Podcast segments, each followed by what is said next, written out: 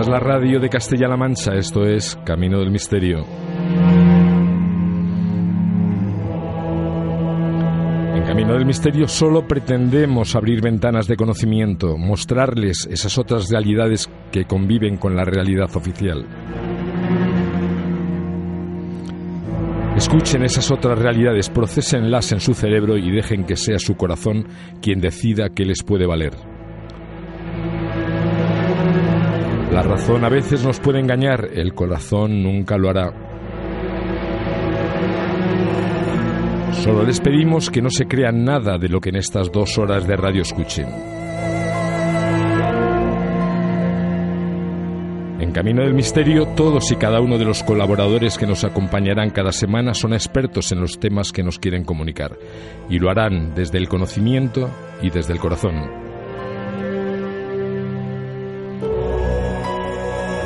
Cada uno de ellos es dueño de sus palabras y de sus silencios. Ni la dirección del programa ni la emisora se hacen responsables de sus comentarios.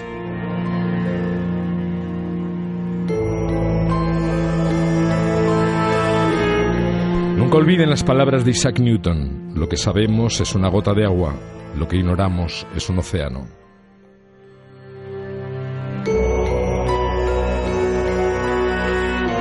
Esta es la radio de Castilla-La Mancha, esto es Camino del Misterio. Soy Lucinio Serrano y en este momento cojo el timón del programa, sin rumbo fijo, pero sí sabiendo cuál es el destino.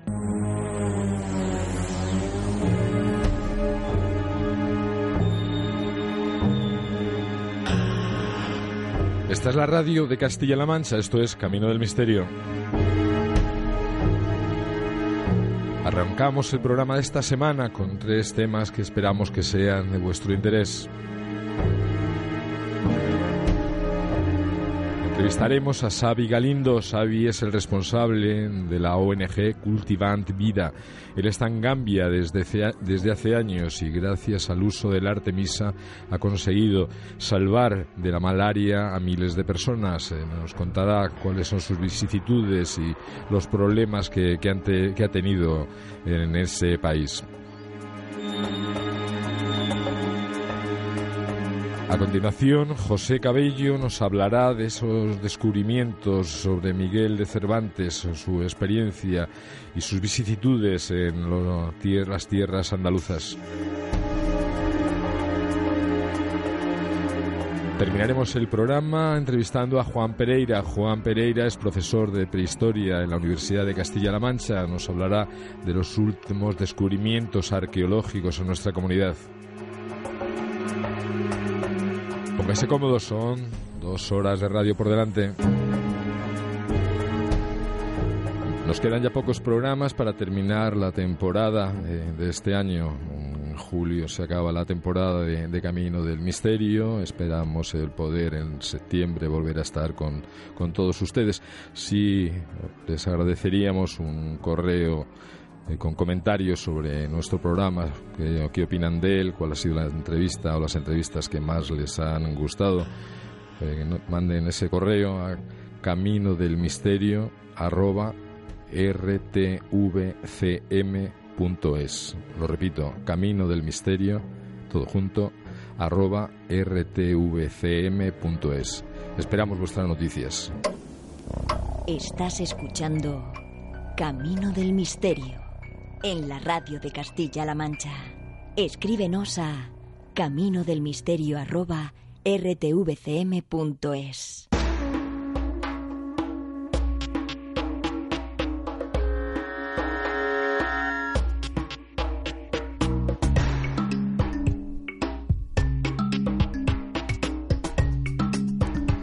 Seguimos en Camino del Misterio, seguimos en la radio de Castilla-La Mancha y ahora nos vamos a Gambia, nos vamos a Gambia de la mano de Javier Galindo. Javier Galindo es cooperante de la ONG eh, Cultivant Vida. Cultivant Vida OR.org es la, página de esta, de esta ONG. Eh, ¿Cómo estamos, Javier? Hola, muy bien, buenos días. Bueno, ahora no estás en Gambia, sino que estás en, en, España haciendo un recorrido. En España, hace 15 días que por aquí.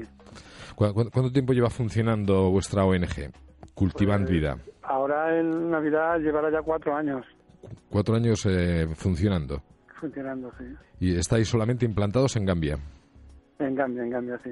¿Cómo, se os ocurrió eh, elegir Gambia como centro de, de vuestros trabajos? A mí se me ocurrió elegir Gambia porque llevo cooperando 14 años en solitario, voluntario, ayudando a distintas asociaciones. Eh, llegué a Gambia a través de un chico gambiano que en un momento le presté una ayuda y quiso que viniera aquí a su boda. Y viendo toda la problemática que, que hay, pues me enganché del país y mis vacaciones venía aquí. Luego bajé también un tiempo con una caravana llena de medicamentos y cosas. Y una mañana en Viabucubotapa, que es un poblado que está cerca de Base, a unos 380 kilómetros de la capital, trabajando en un hospital, se murieron cuatro niños de malaria y eso me afectó muchísimo. Y vamos, yo creo que fue que me, me, me afectarme, marcarme, no sé cómo decirlo. Y cuando me, me enteré a través de, no sé quién, sobre la, el tema del PAMI, ese que tenía un, una Una planta, la una Artemisa, ¿no? planta llamada Artemisa Nua paro de la materia, pues nada, no me lo pensé dos veces, dejé todo, todo, toda mi vida aquí en España y me fui para allá. Con unas 8.000 o 8.000 millas que me dio Josep Pamies de Álvarez. ¿Con los 8.000 qué, perdona? Ocho- ocho- 8.000 semillas, Ah, 8.000 semillas te llevaste. semillas de Artemisa, sí, Annua. Porque en Gambia no se conocía la Artemisa. No, no, en cambio no se conoce la Artemisa. De hecho, se está empezando a cultivar en los países de alrededor, Senegal. Y aparte que no se conoce, es una planta que funciona de maravilla para muchas enfermedades, pero sobre todo para la malaria. Estamos a la, zona que, estamos actuando es de las zonas del mundo con la malaria más grave, el Falciparum plasmodium, que es el que te ataca a la cabeza. Hay muchos niños, muchos niños de malaria, esa zona. A mí me ha impresionado cuando hemos hablado fuera de, de micrófono la, la cantidad de, de personas que, que has conseguido salvarles la vida gracias a la utilización de, de la Artemisa. Es decir, que no, no estamos hablando de oídas, sino que estamos hablando con, con alguien que utilizando la, la Artemisa en un país eh, como es Gambia ha conseguido salvar. ¿A cuántas personas ha salvado? Pues calculo unas 30.000 y porque no nos dejaron trabajar, nos prohibieron trabajar, ya no solo de Gambia, sino toda Gambia es muy pequeño, tiene unos 50 kilómetros de ancho y nos estaba entrando mucha gente de la casa más de Senegal, muchísima gente venía con su carro, con sus burros o caballos, a curarse en nuestro poblado, sí. Para que, porque habían oído que gracias a la utilización de la Artemisa se estaba salvando gente. Exacto, sí, sí. Bueno, también, también tengo entendido de que había otra ONG próxima donde tú estabas que, que estaba también sorprendida de, de, de los éxitos curativos de, esta, de esta planta, ¿no? Sí, sí, sí. ¿Qué, qué- qué- qué ONG era, si se puede decir? Pues estaba esto en malaria, Stop Malaria. Esto Malaria sí que intentó también lo de la Artemisa y luego había otra ONG que trabaja en la zona de en la zona de, de base, pero que no tienen nombre, es una pareja que está ahí. Por- Porque tú, ¿con, con qué medios cuentas en, en Gambia? Ellos cuento. Trabajo en solitario, ¿Estás tú solo allí? solo, solo allí. Eh, luego me he tenido 33 grupos de trabajo. Son médicos, enfermeros o cooperantes, gente que cultiva pro- profesionales de la tierra o gente que viene a conocer, trae, aporta medicación y cosas o leche para, des- para la desnutrición y luego cuando vuelven a España continúan trabajando, pero en el allí estoy solo. Y, estos grupos son grupos que, que- que van de España a echarte una mano en ciertas Sí, épocas sí, del año. De, de España, de España. Grupos que vienen 15 días o 20 días. eh, hasta de Italia tengo también grupos que cada año vienen. En Navidad la pasan allí conmigo en Gambia. Tú, aparte de curar la, la malaria, les das algún otro tipo de, de atención, tengo entendido, ¿no? Sí, bueno, este año, si te- quieres que te cuente lo que hemos hecho este, Sí, este sí, año, por, fa- por favor.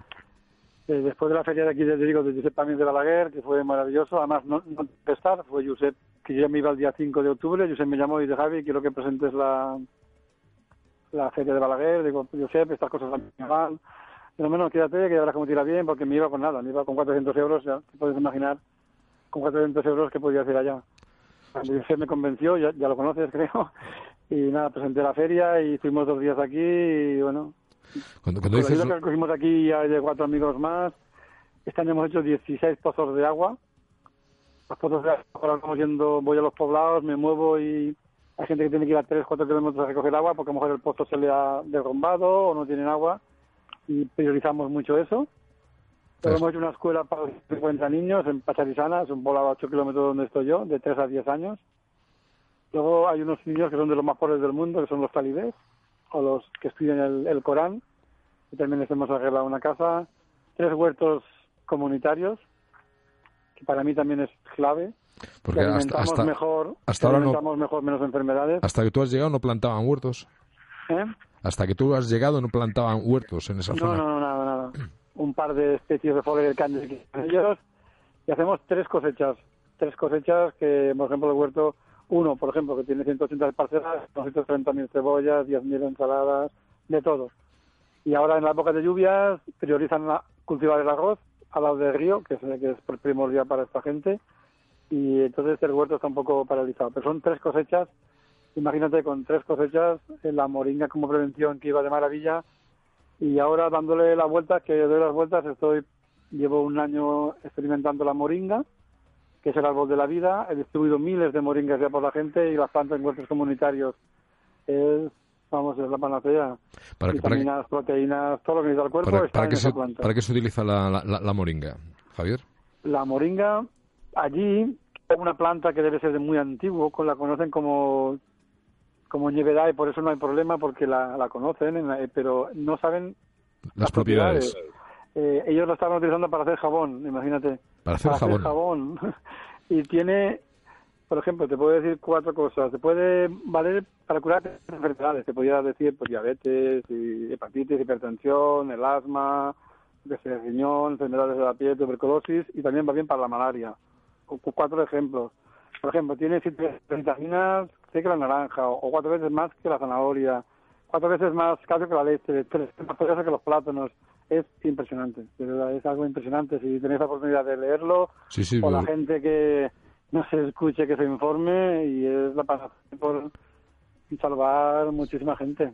Y, y, y, poder exportarlo a lo mejor a Europa para mu curar muchas enfermedades también. A mí lo que me interesa primero estar allí, cultivarlo allí, que la gente que no tiene nada, aquella zona ahora es hambruna, que no tiene nada, nutrirlos y que aprendan a cultivarlo y que lo sepan hacer ellos hacemos charlas, reuniones, ya saben prácticamente, damos tres, cuatro plantas de moringa a cada familia, también por los poblados, y ya prácticamente con que tengo allí una plantación de moringa desde que nace hasta que cómo hay que emplearla, pues es maravilloso, de verdad. ¿Qué, qué, qué llevas? ¿Semillas también o llevas plantones? No, llevo, llevo la semilla. La semilla. Semillas. En cinco o seis días, es que el país es ideal, la temperatura en cinco o seis días está fuera, al, dos semanas la sacas al campo, y a los tres meses ya puedes empezar a utilizarla. Okay. Luego dejas unos más grandes para sacar el fruto y es que se aprovecha todo, todo, todo, todo. Es impresionante. Tiene omega 3, 6, 9 y también del fruto seco se saca un aceite que era lo que esta gente empleaban para hacer el jabón, pero el aceite está no más bueno que el aceite de oliva, un 35% sale de aceite, digo, está no más bueno que el de oliva. De verdad, estoy impresionado y estoy muy contento de poder hacer esta gran aportación en esa zona y bueno, te digo, ahora estamos en los, en los huertos de todo alrededor, que hay huertos de 40, 50, 100 kilómetros, eh, cojo cajas con 180 o 200 eh, moringas de los planteros y los llevo para allá y se los, los llevo y a cabo de dos o tres meses voy a darles toda la información sobre la moringa. ¿Y cómo están recibiendo ellos esta información? Fantástico, están muy contentos. Eh, piensa que se han dado cuenta que el, el, los huertos es una fuente de vida. Se ven, bueno, ahora por ejemplo he tenido esto malaria, yo he visto esto malaria y de unos cooperantes más, y la zona que se está trabajando, pues se nota la diferencia. Intentaremos llegar a contra más ampliar la zona mejor, ¿vale? El, la, la, la, malaria es crónica allí en, en Gambia. La malaria, toda África Occidental es, es impresionante. Estamos hablando de 3, 4 millones de personas que mueren de malaria, sobre todo niños. niños de, de un día a cinco años y mujeres embarazadas. Pero la malaria se detiene mucho, pero está matando a la gente desnutrida gente sin defensas. Claro, es el problema de, de, esta gente, que al estar sin defensas, al estar desnutrida, cualquier enfermedad eh, es mucho más grave que, que si, si, estuvieran bien nutridos y con las defensas. Y con las defensas en un, en un, poblado a 100 kilómetros donde estoy yo, en un, hay un hospital, en noviembre y octubre, que es cuando la malaria es, es la, digamos, la punta de malaria más fuerte que hay, que la gente se va contagiando, ¿vale?, eh, en, ese, hospital se moría 100% de malaria. 100% de niños que entraban, es impresionante. 100% de los niños que entraban salían muertos. Salían muertos de malaria. ¿Qué por problema? Eh, a nosotros no nos dejan trabajar por tema de la, de la Artemisa, ni me prohibieron trabajar con la malaria. Eh, la gente no sabe cuando llevar las niñas al hospital, los enfermeros locales no están preparados para el protocolo de la malaria y luego no hay ningún tipo de medicación. han sacado una medicación que el 80% es el estatus de la planta que estábamos cultivando. Es impresionante. O sea, la medicación con la que los están tratando, el 80% sale de la propia Artemisa. Exacto. Pero me imagino que estará patentada y habrá que pagar unas cantidades eh, importantes, sobre todo para una población como la africana. Problema. La gente va a la farmacia y 5, 6, 7, 8, 10, 15, 20, hasta 30 euros que puede, que puede costar un tratamiento en la zona aquella que no hay nada es totalmente inviable. La gente allí el salario base está en 30, 25, 30, 40 euros como mucho en aquella zona. es, el salario del mes para comprar un medicamento que, un medicamento, sí. que las propiedades que, tiene son... 25 niños, por ejemplo. Que las propiedades que tiene ese medicamento son las mismas que encuentras en la, en la artemisa cultivada en, en, la, en la puerta de casa, ¿no? Y encima gratis. Ese, es el, problema, ¿no?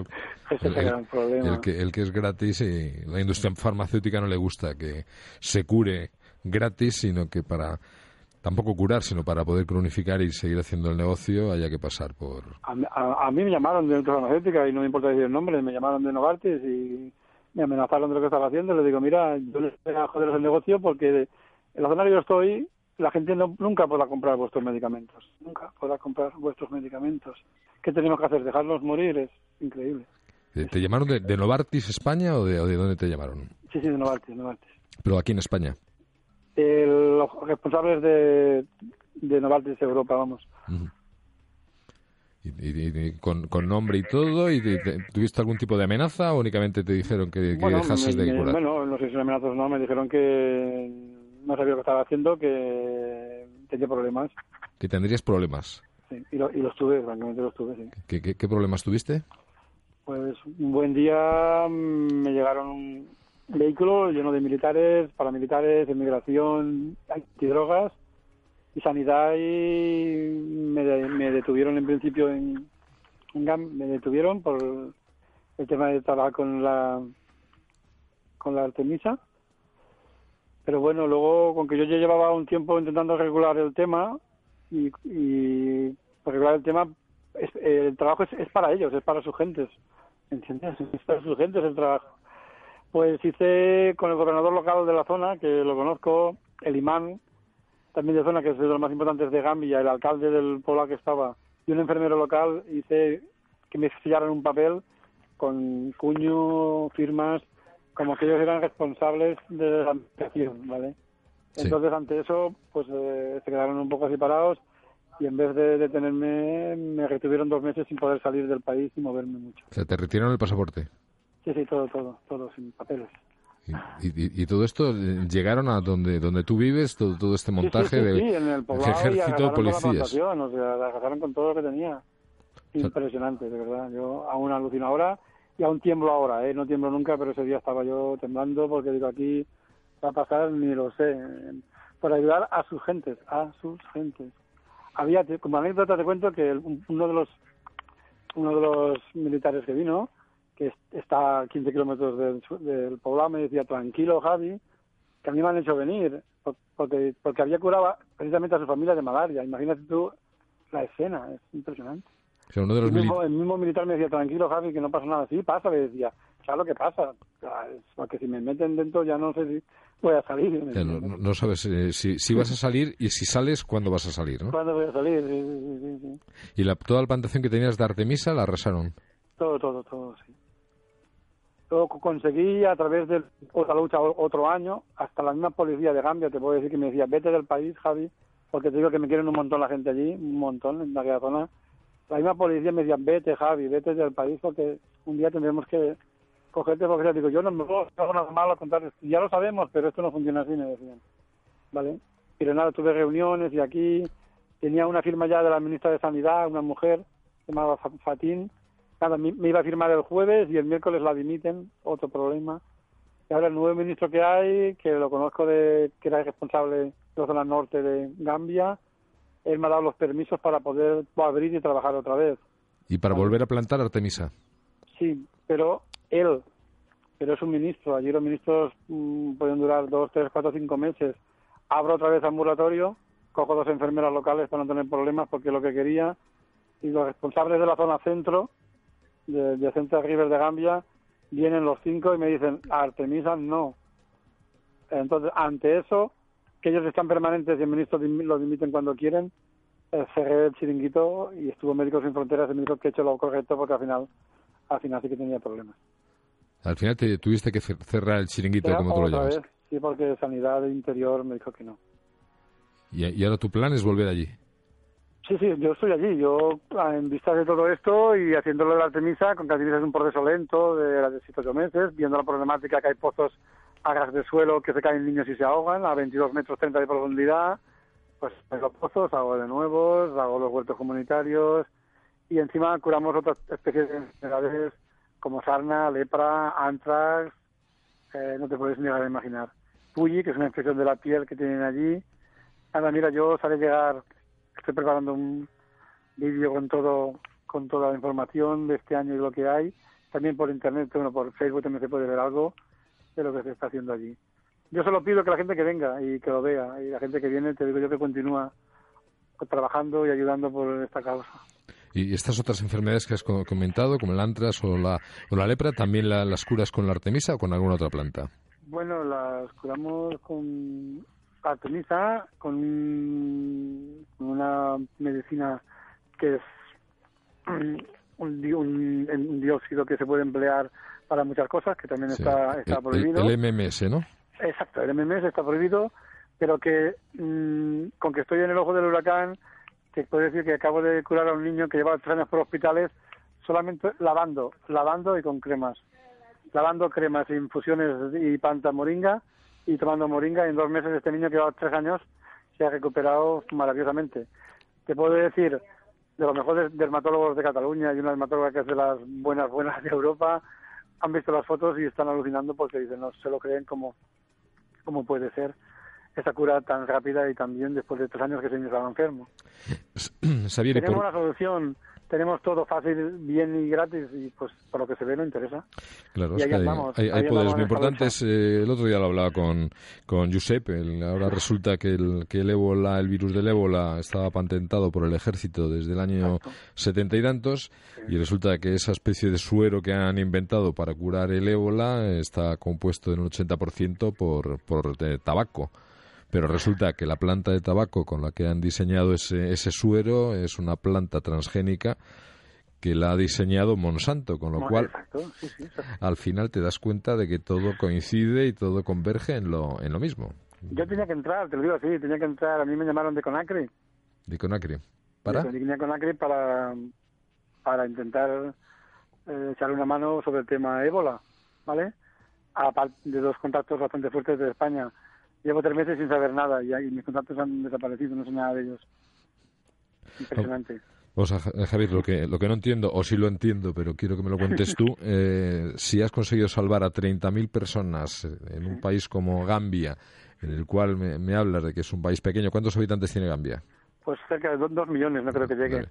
Es decir, que el, que el porcentaje de, personas y básicamente niños que ha salvado es importante, 30.000 en un país de, de, 2 millones. Y, yo estoy alucinando porque es que sin una baja, porque es que es imposible. La gente venía, los, los, de aquella zona tiene una temperatura de, corporal de 35.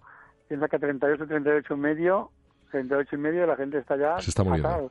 Y me llegaba gente con 40, 40.1, 40.2, hasta 40.6 de fiebre. A las 8 horas se levantaban y a los 7 días con las infusiones de la artemisa con azúcar y si pudiera ser con miel, la gente está curada. Solo te puedo decir eso.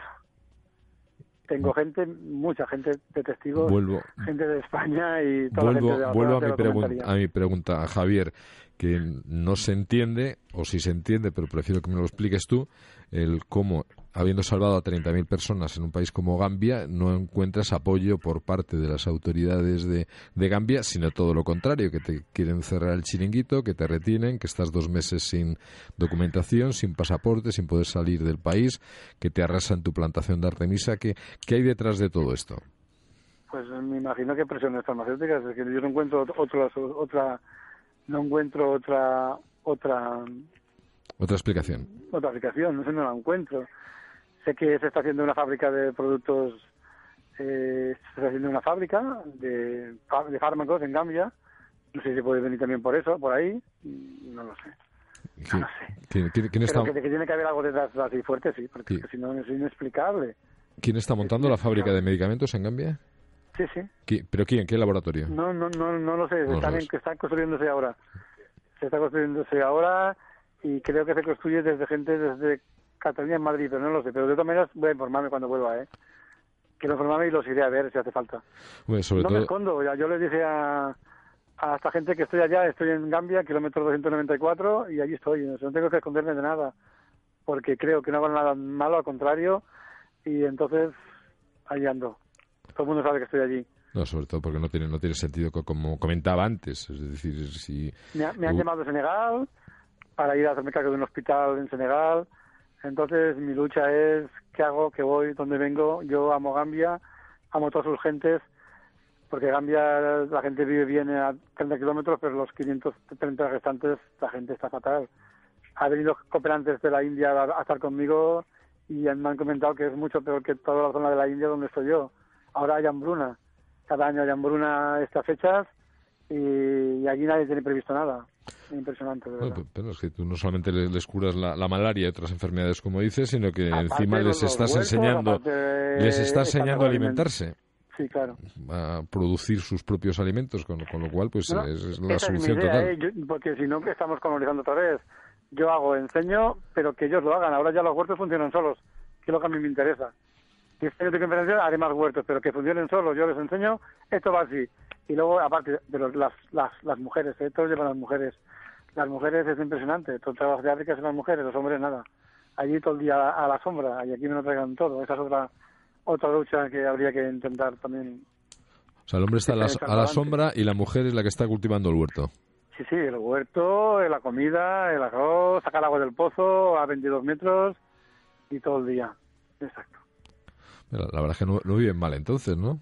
Yo te digo que yo aguanto todas esas historias por los niños y por las mujeres sobre todo por los niños. A mí sé que un niño se cura.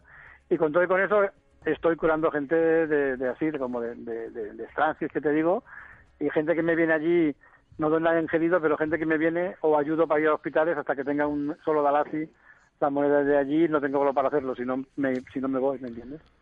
Si tuviera valor para no curar a la gente que puedo, ya me iría, Y vuelvo, ¿eh? Ahora estoy recogiendo otra vez, intentando recoger lo máximo que pueda, porque para que te, hagas una idea, a 50 kilómetros de mí hay un hospital en Saresofi que mueve 52 pueblos, unas 25.000 personas y no tienen ni agua, ni luz, ni nada.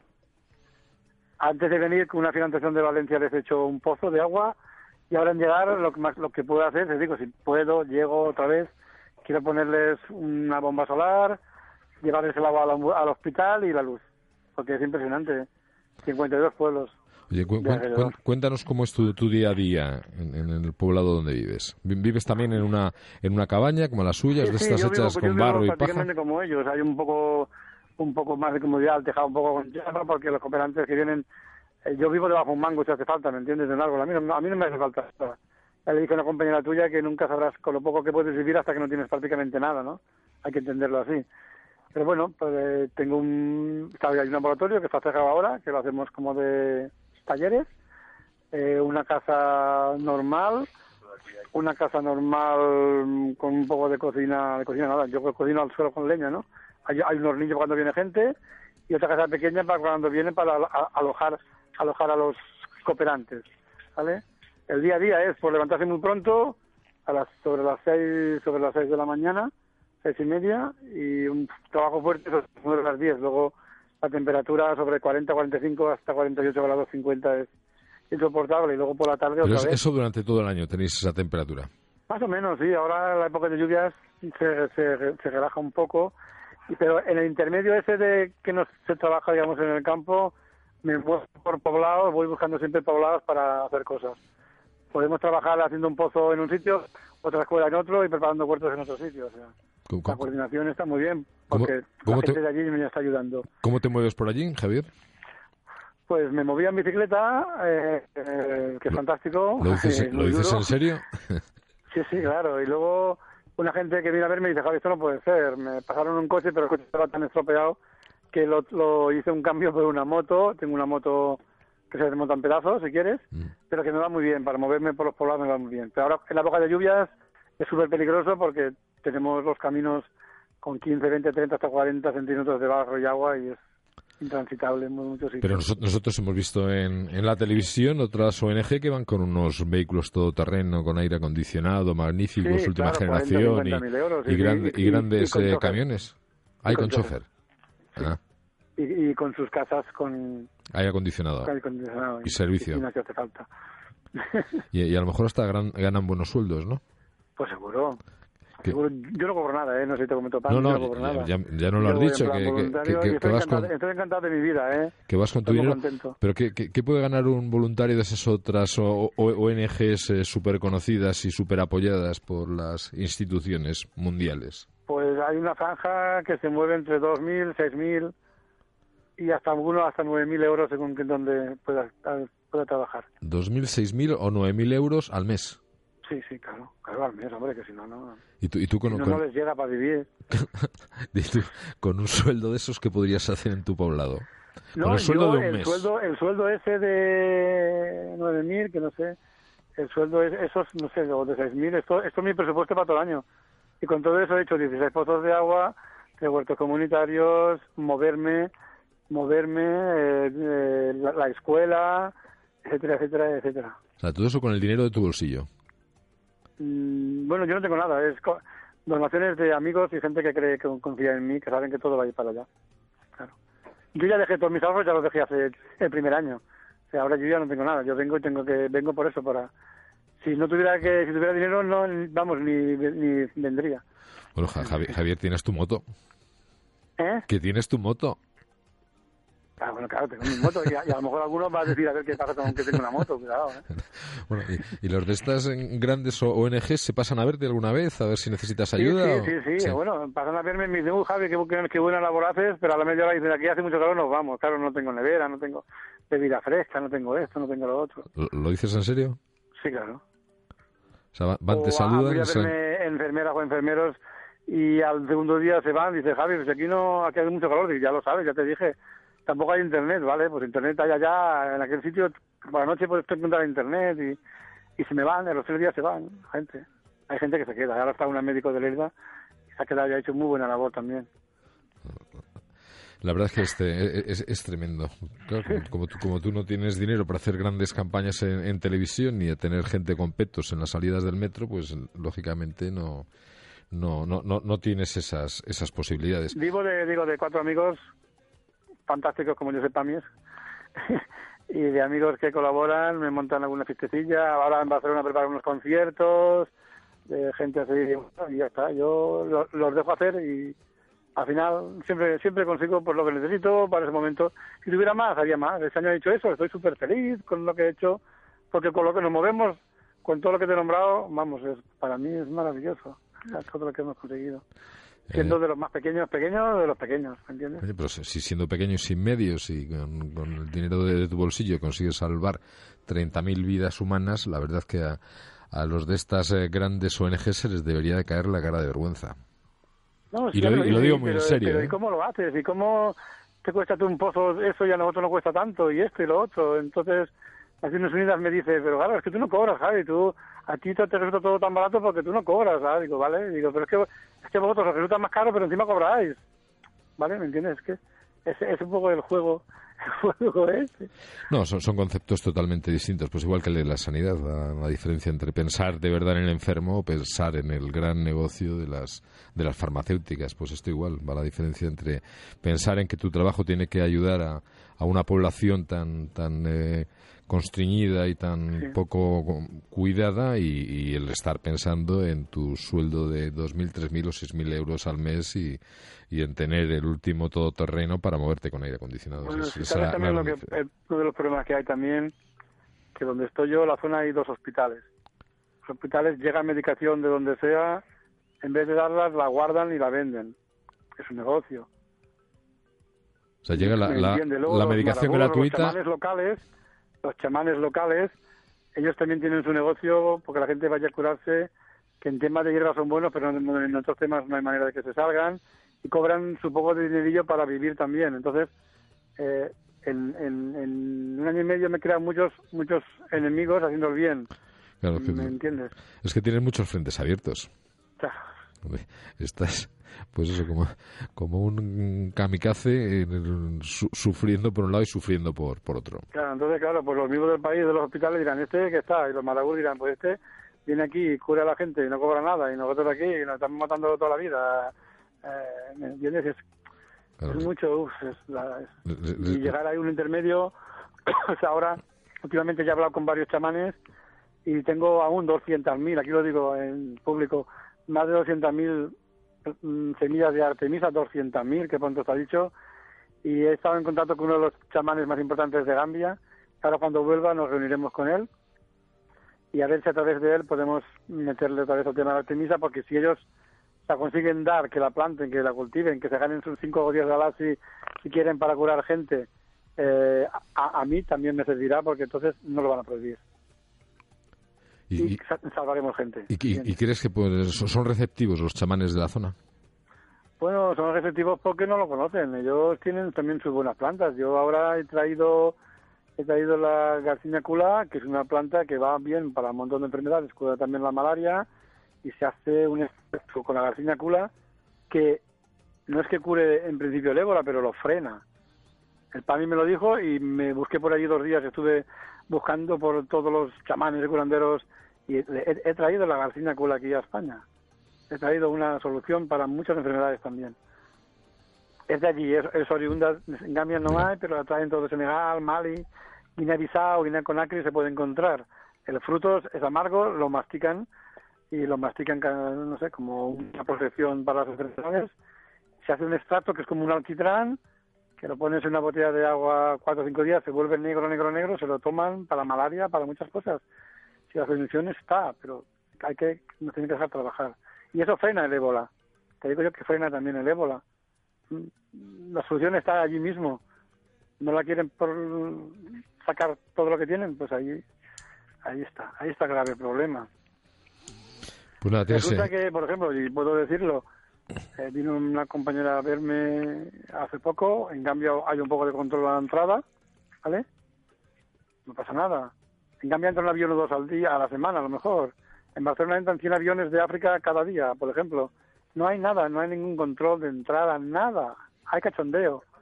El ébola va, no pasa nada si traen la gente, no hay nada yo no entiendo este alarmismo tan grande, este miedo que han creado a la sociedad. Bueno, no, pueden no me digas, por no me digas, aeropuerto porque no hay control. No me digas que no, lo, que no lo entiendes, Javier. Sí, sí que lo entiendo, pero es que son, es que son, son, son muy duros de mollera, ¿sabes? muy duros de mollera. creando, creando el miedo, pues ya sabes. Bueno, acuérdate de lo, de la gripe A, no sé si estabas aquí o estabas en, en África cuando mm, se inventaron la, la, gripe A para luego sacar una vacuna, vacuna que distribuyeron sin hacer ningún tipo de, de prueba. Eh, todos los eh, gobiernos hicieron grandes inversiones comprando la vacuna de la gripe A y, y yo sé que la ministra de, de, Sanidad, eh, Soledad Trinidad Jiménez, eh, que era la ministra en, aquella época, después de que le hicieran una entrevista en televisión hablando de las excelencias y de la necesidad de utilizar la vacuna, ella reconoció ante el director del programa que la entrevistó, después de, de la entrevista, le preguntaban, pero, pero tú vas a vacunar a tus hijos, y dijo ella, ni de coña. o sea, te entrevistamos, dices que es la panacea y que todo el mundo tiene que vacunarse con, la gripe A y luego tú dices que a tus hijos no les vas a vacunar. Es, es todo una auténtica tomadura de, pelos. Como, hablábamos el otro día, enfermedades de, de, marketing y, nada más. Es tremendo. Oye, Xavier, para, para terminar, ¿cómo, puede nuestra audiencia o la gente que, que, lo desee el, ayudarte? ¿Tienes alguna, aparte de la, en la eh, página web, tienes alguna forma de, de, hacer alguna donación? Sí, la página web eh, está medio creada, yo he oído ahí que si lo hacemos, si no lo hacemos, una gente, otras gentes, pero poniéndose en Cultivan Vida, Cultivan Vida sale información de un par de teléfonos de unas, unas chicas que me ayudan desde Lérida, y, eh, y, ellas te dan todo tipo de información, como que, cuándo, qué puedes hacer, la gente que quiere venir, cuándo, porque se hace grupos, no quiero que se me un montón de gente, grupos seleccionados, un poco de control sobre la gente que viene, pues también me ha llegado gente que, me ha creado muy, muchos problemas. Yo les digo, la gente, hay que darse que mucho cuidado, estamos en un país musulmán, una dictadura militar, hay que tener mucho cuidado con lo que se hace. Yo, yo me quedo, la gente viene 15 días y se va, ¿entiendes? Y hay que dar mucha información de cómo hay que hacer las cosas porque no, no es lo mismo que, que estar aquí, ¿no? Pues nada, quien te lleve tu, tu página web que, que incluyan un botoncito de, donaciones a través de, de, PayPal, que eso facilitaría mucho el que la gente pudiera echarte una, una mano y que pudieras hacer más huertos, que pudieras hacer más pozos, que pudieras salvar más, más vidas. Y oye, y si te tienes que comprar una moto para desplazarte con más eh, comodidad si la otra se te rompe, pues, pues también, ¿no? te digo ya que te compres Bueno, se me rompe cuando pongo a, 60, 70, si va a 40, 50 eh, eh, funciona. A, 40, 50 va como un tiro. Pues va, va de maravilla. si aceleramos se desmonta, pero bueno, ya con que ya lo sabemos, pues tampoco aceleramos mucho. Pues nada, repetimos la, la página web ONG cultivantvida.org. Sí. ONG cultivantvida.org. Javier, muchas gracias de, todo corazón por tu trabajo, por todo el esfuerzo que estás haciendo, por tratar de que esta gente tenga un mínimo de, calidad de vida y sobre todo que cuando tienen una enfermedad eh, se la puedan tratar y se la puedan y se la puedan eh, cuidar. Para mí es lo más importante. Continuaremos luchando y yo creo que al final conseguiremos conseguiremos los permisos que necesitamos porque es para es para su gente. Si es que no es para mí, es para su gente. Pues nada, estamos en contacto. Muchas gracias por haber participado en, nuestro programa y, adelante con, tu trabajo, con tu, con tu misión. Muy amable, muchas gracias a vosotros. Un abrazo muy fuerte, Javier. Hasta luego, adiós. Nos quedan ya pocos programas para terminar la temporada eh, de este año julio se acaba la temporada de, Camino del Misterio. Esperamos el poder en septiembre volver a estar con, todos ustedes. Sí, les agradeceríamos un correo eh, con comentarios sobre nuestro programa, qué, opinan de él, cuál ha sido la entrevista o las entrevistas que más les han gustado. Eh, manden ese correo a camino del misterio arroba rtvcm Lo repito, camino del misterio, todo junto, arroba rtvcm.es. Esperamos vuestras noticias. Estás escuchando Camino del Misterio en la radio de Castilla-La Mancha. Escríbenos a camino del misterio arroba rtvcm.es.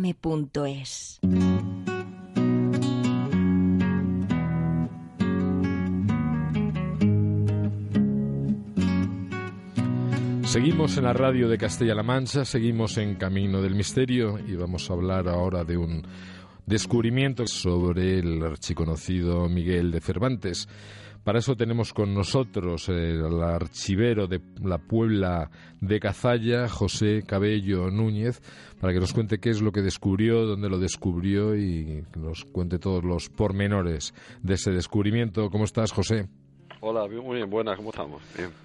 Tú estás de, archivero, que la verdad es que suena muy bonito, de la Puebla de Cazalla.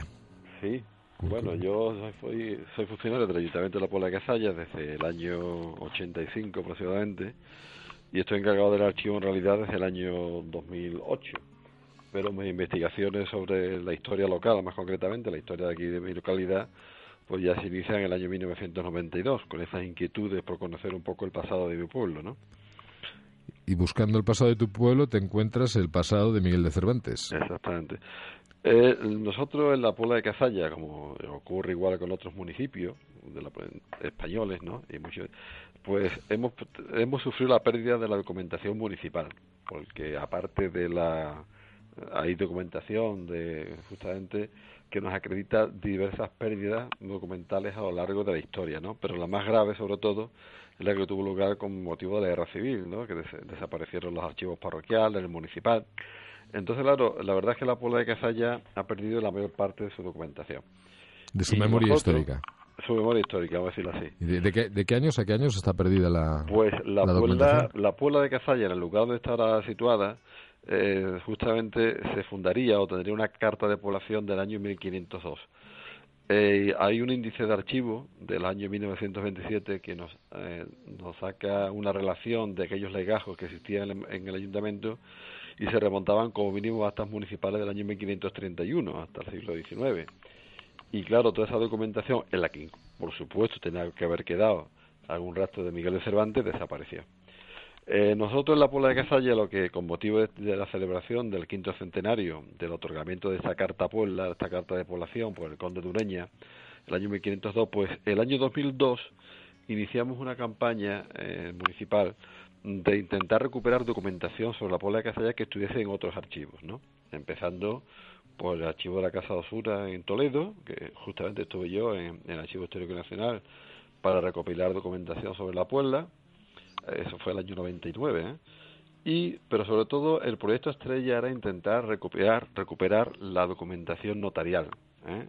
la documentación del, del, protocolo notarial de la Puebla de Casalla, que actualmente se encuentra en el distrito notarial de Morón de la Frontera, un, un municipio aquí vecino.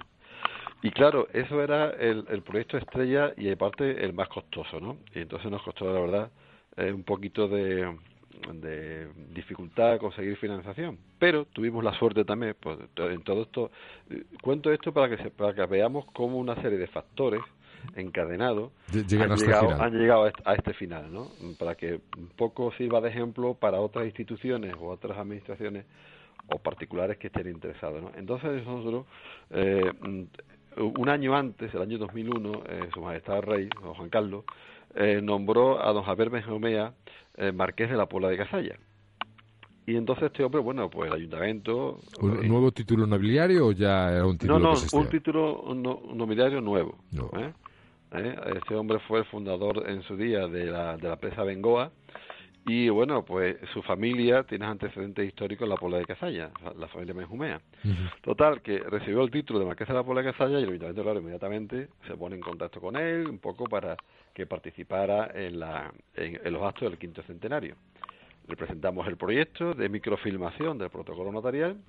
Bueno, pues el hombre estaba encantado con el proyecto y lo financió íntegramente. Es decir, que veamos la importancia de que, eh, de que se ha recuperado un patrimonio documental gracias, en este caso, a la, iniciativa privada. A la iniciativa privada y un poco al empeño particular mía y, de, y del ayuntamiento, del alcalde en su momento, ¿no? Bueno, pues voy al siguiente. Una vez que se terminan los trabajos de microfilmación de 250 libros que hemos digitalizado también. Y que estaban en poder del ayuntamiento.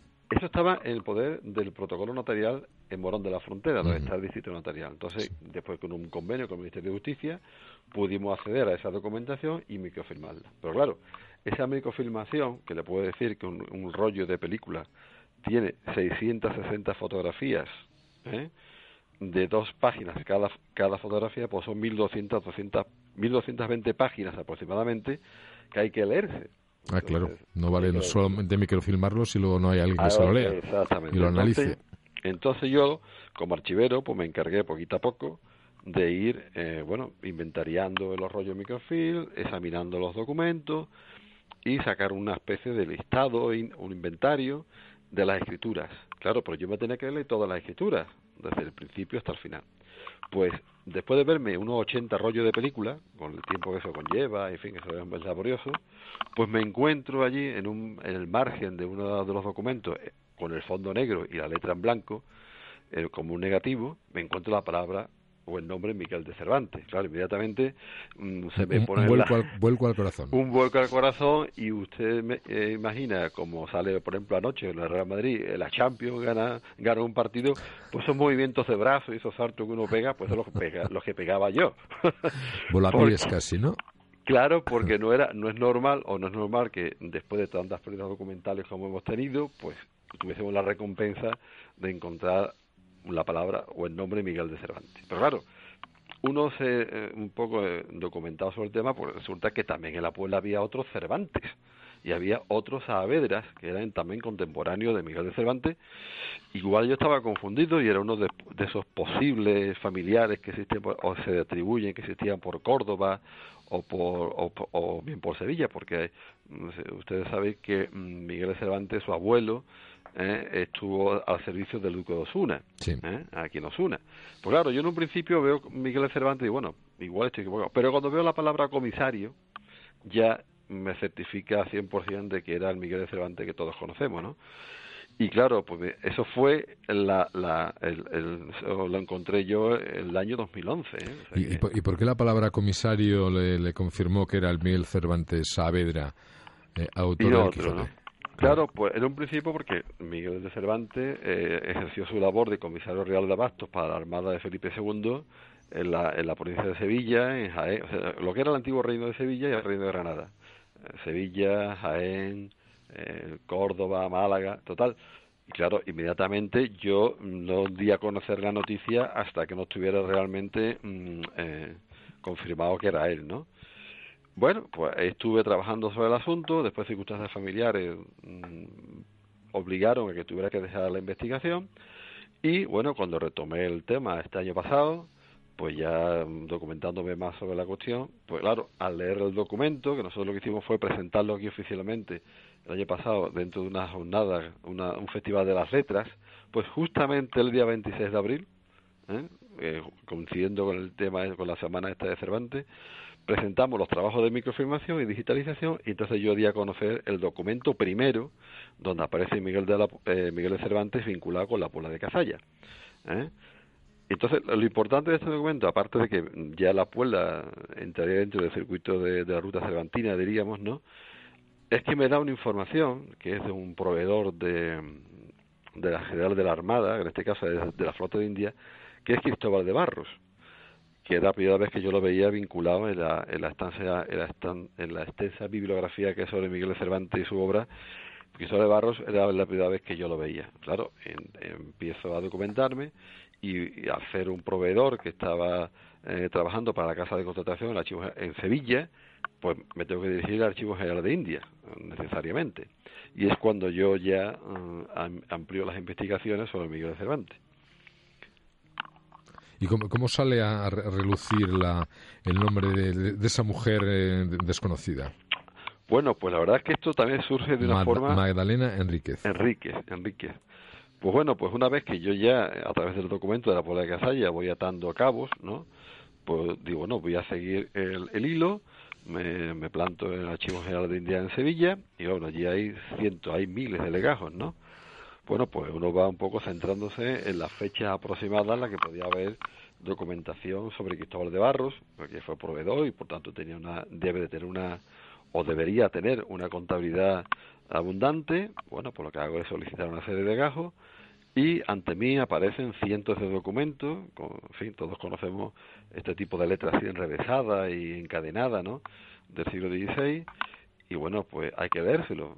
Yo, yo, estaba dispuesto a leerme lo que, hiciera falta, ¿no? para seguir la pista de Miguel Cervantes. Después de varios días de investigación y pedir una, una serie de legajos, pues me voy leyendo la documentación, voy buscando y en una línea, en una línea, al final allí de, de una de las partidas contables con muchos números, pues aparece Miguel de Cervantes y claro, eso ya, pues, mm, lo de la Champions ya se convierte en, campeón del mundo. Bueno, vamos a decir campeón de, del mundo, bueno, intercontinental, ¿no? Todavía no había llegado. Entonces, bueno, pues veo efectivamente, pero ahí lo que es una partida es un libramiento en el cual el, el Cristóbal de Barros ordena que se pague a Miguel de Cervantes una cantidad de maravedís por una comisión que había prestado, ¿no? Entonces, pero fue una cantidad de 19.200 maravedís. Que eso en aquella época era una fortuna. Bueno, me parece que Cervantes estaba cobrando por cada día 400 maravedís, que son como unos 10 reales diarios. No sé exactamente proporción ahí cuánto sería. Yo creo que sería medio eurista, una cosa así, ¿no? Entonces, eh, esta línea, mm, bueno, veo primero que es un dato inédito, que no lo he visto en ningún sitio, pero no me dice a qué comisión pertenece. Puede haber sido a cualquiera de las que Miguel de Cervantes inició a partir del mes de julio de 1587, de 1593.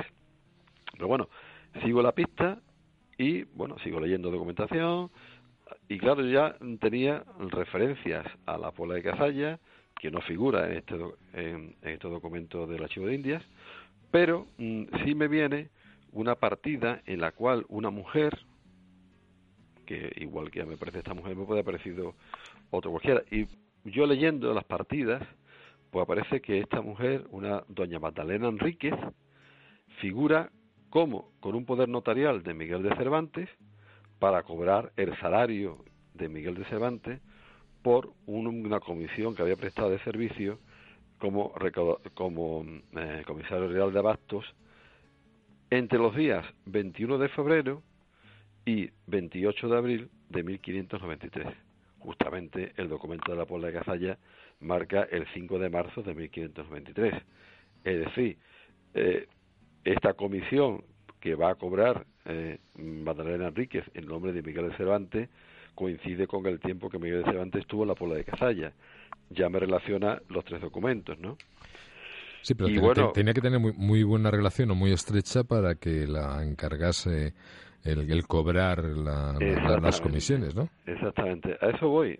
Primero ya eh, tenemos el documento de la Puebla, me lleva a esta primera comisión, o sea, perdón, a esta primera partida contable, después me da el dato personal de esta mujer que dice que tiene un poder de Miguel Cervantes para cobrar en su nombre esta cantidad de dinero. Pero no, pues aparece en los eh, archivos, no aparece ese poder. No, sí, pero sí aparece el escribano público y la fecha en que otorga el poder.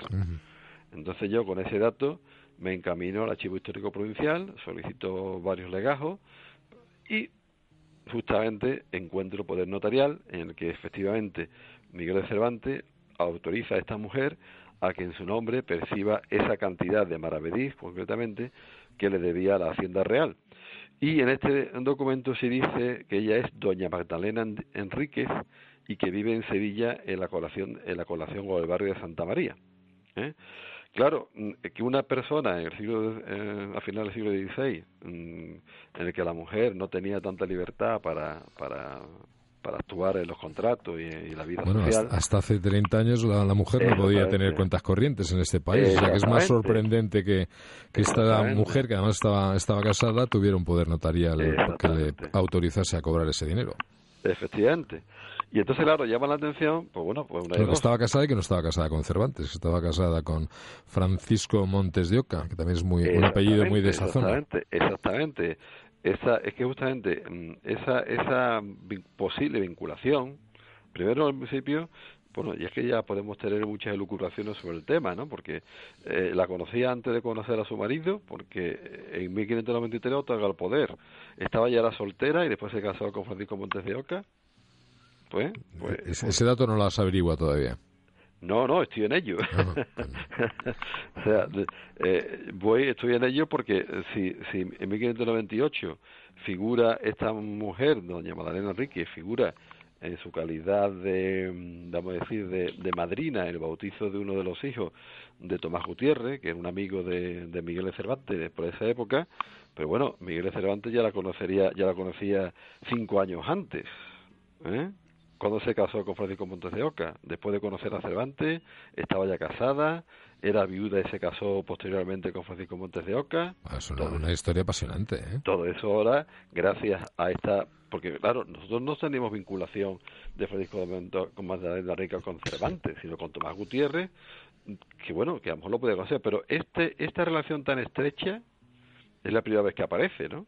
Sí, lógicamente un poder de esas características no se lo das a una señora que acabas de, conocer. O es que Francisco de Montes de Oca eh, se casó posteriormente y Miguel de Cervantes fue su primera mujer o amante en Sevilla después de aquella Jerónima del Arcón que ya tuvo en 1589, ¿no? Es que el campo que se abre de investigación sobre la biografía de Cervantes yo creo que es interesantísimo. Es que yo, creo que es ese, ese gran desconocido, ¿eh? porque parece mentira que el, autor más famoso español se, sepa tan, tan poco de él. Tampoco, y sin embargo es de los que más muestra o más rastro va dejando, ¿no? porque gracias a su labor de comisario de abasto va apareciendo en los pueblos o muchos pueblos en los que está haciendo su labor de comisario, ¿no? O que, mm, por lo menos exactamente la función de comisario de abastos, ¿cuál, cuál era?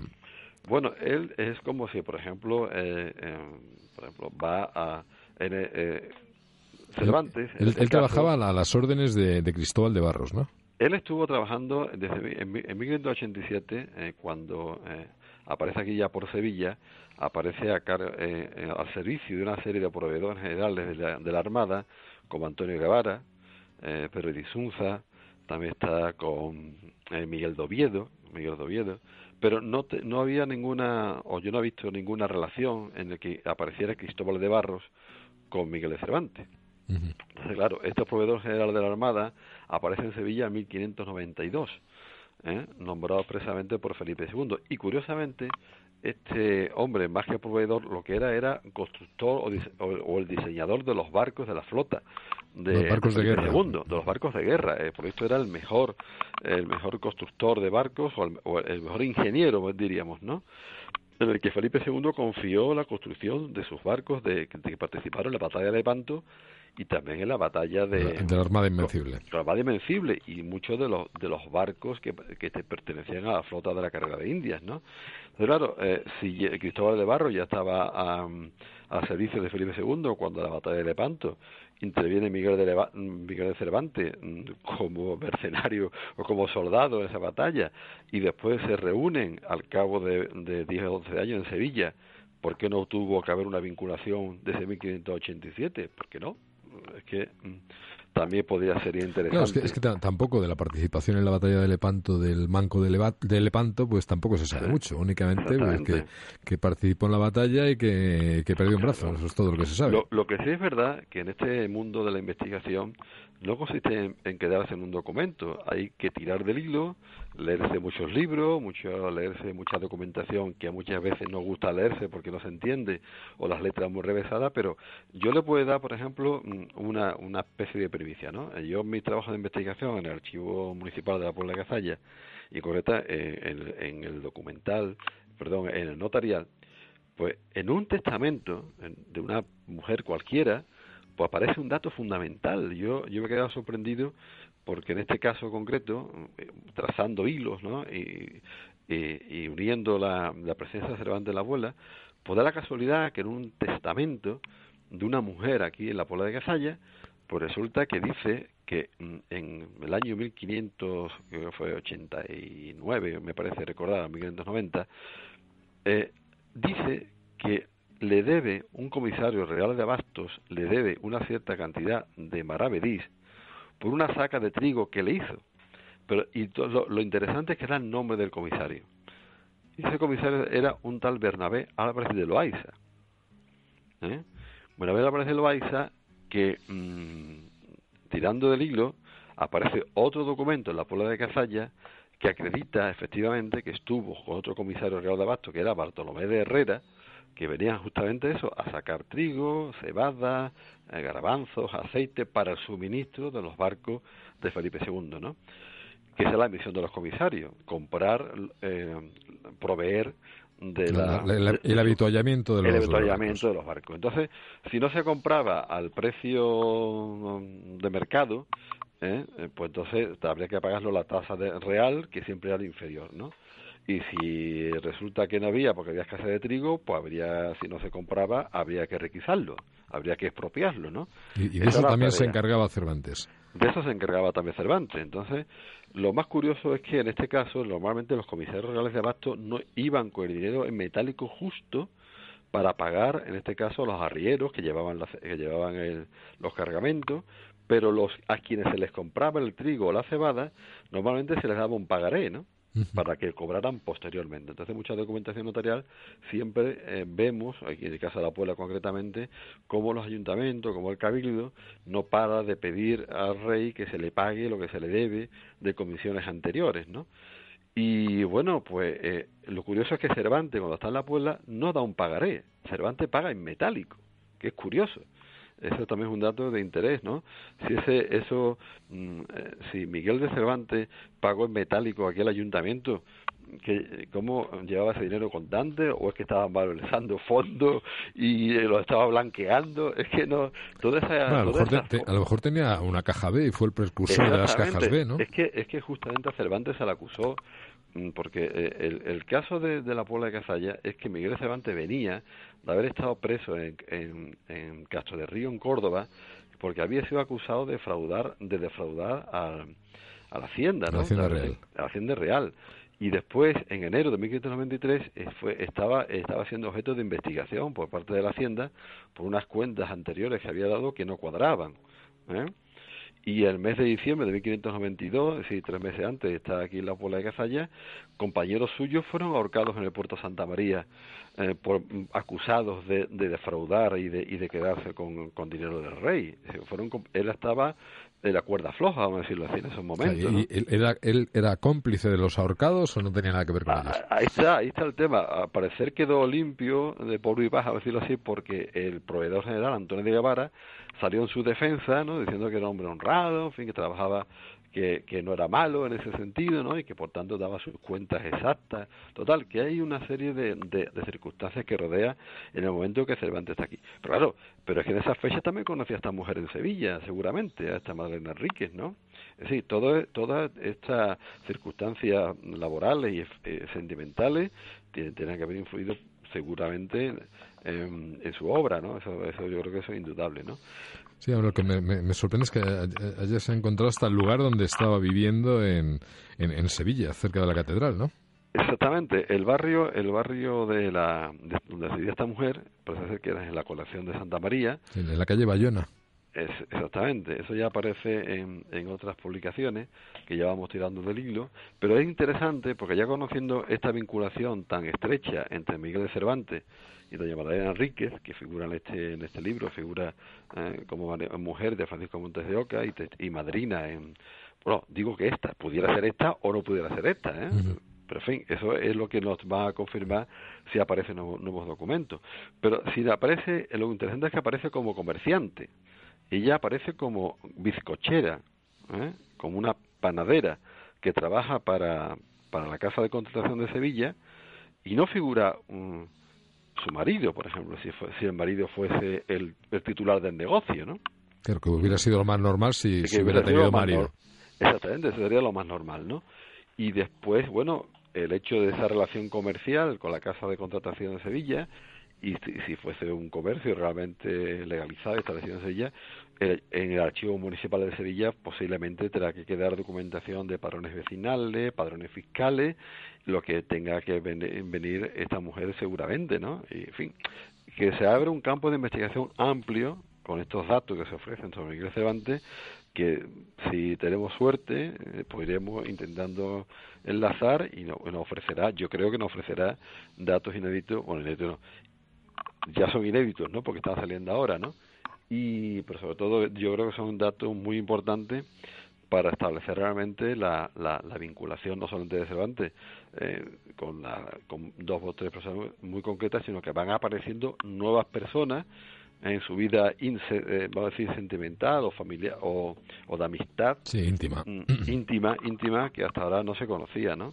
Sí, porque aquí sabemos, como hemos dicho en la obra esta, que um, Madalena Rique figura con, con Francisco Montes de Oca, Mm, pero que aparece como amigos de Tomás Gutiérrez, que a la vez eran amigos de, de Cervantes, ¿no? Pero no dice que Madrid Enrique tuviese ninguna relación con Cervantes. Ahora sí, ahora sí, podría ser ese Francisco de Montes de Oca eh, y esta Madalena Enrique los que estuviesen vinculados con Cervantes. Con este documento de la Puebla de Casalla y los que han aparecido gracias a él en el Archivo General de India y el Histórico Provincial, podríamos enlazar esta relación. la, verdad, la verdad es que es, apasionante, José. Es apasionante, apasionante porque... Es un trabajo de, detective privado más que de archivero. ¿eh? sí, porque, porque vamos a, vamos a decir, em, hay archiveros que o personas de la investigación que yo muchas veces me quedo sorprendido que no vayan más allá, ¿no? Que es con que un simple dato, cogen, lo, vale, lo analizan, lo clasifican, lo guardan y punto.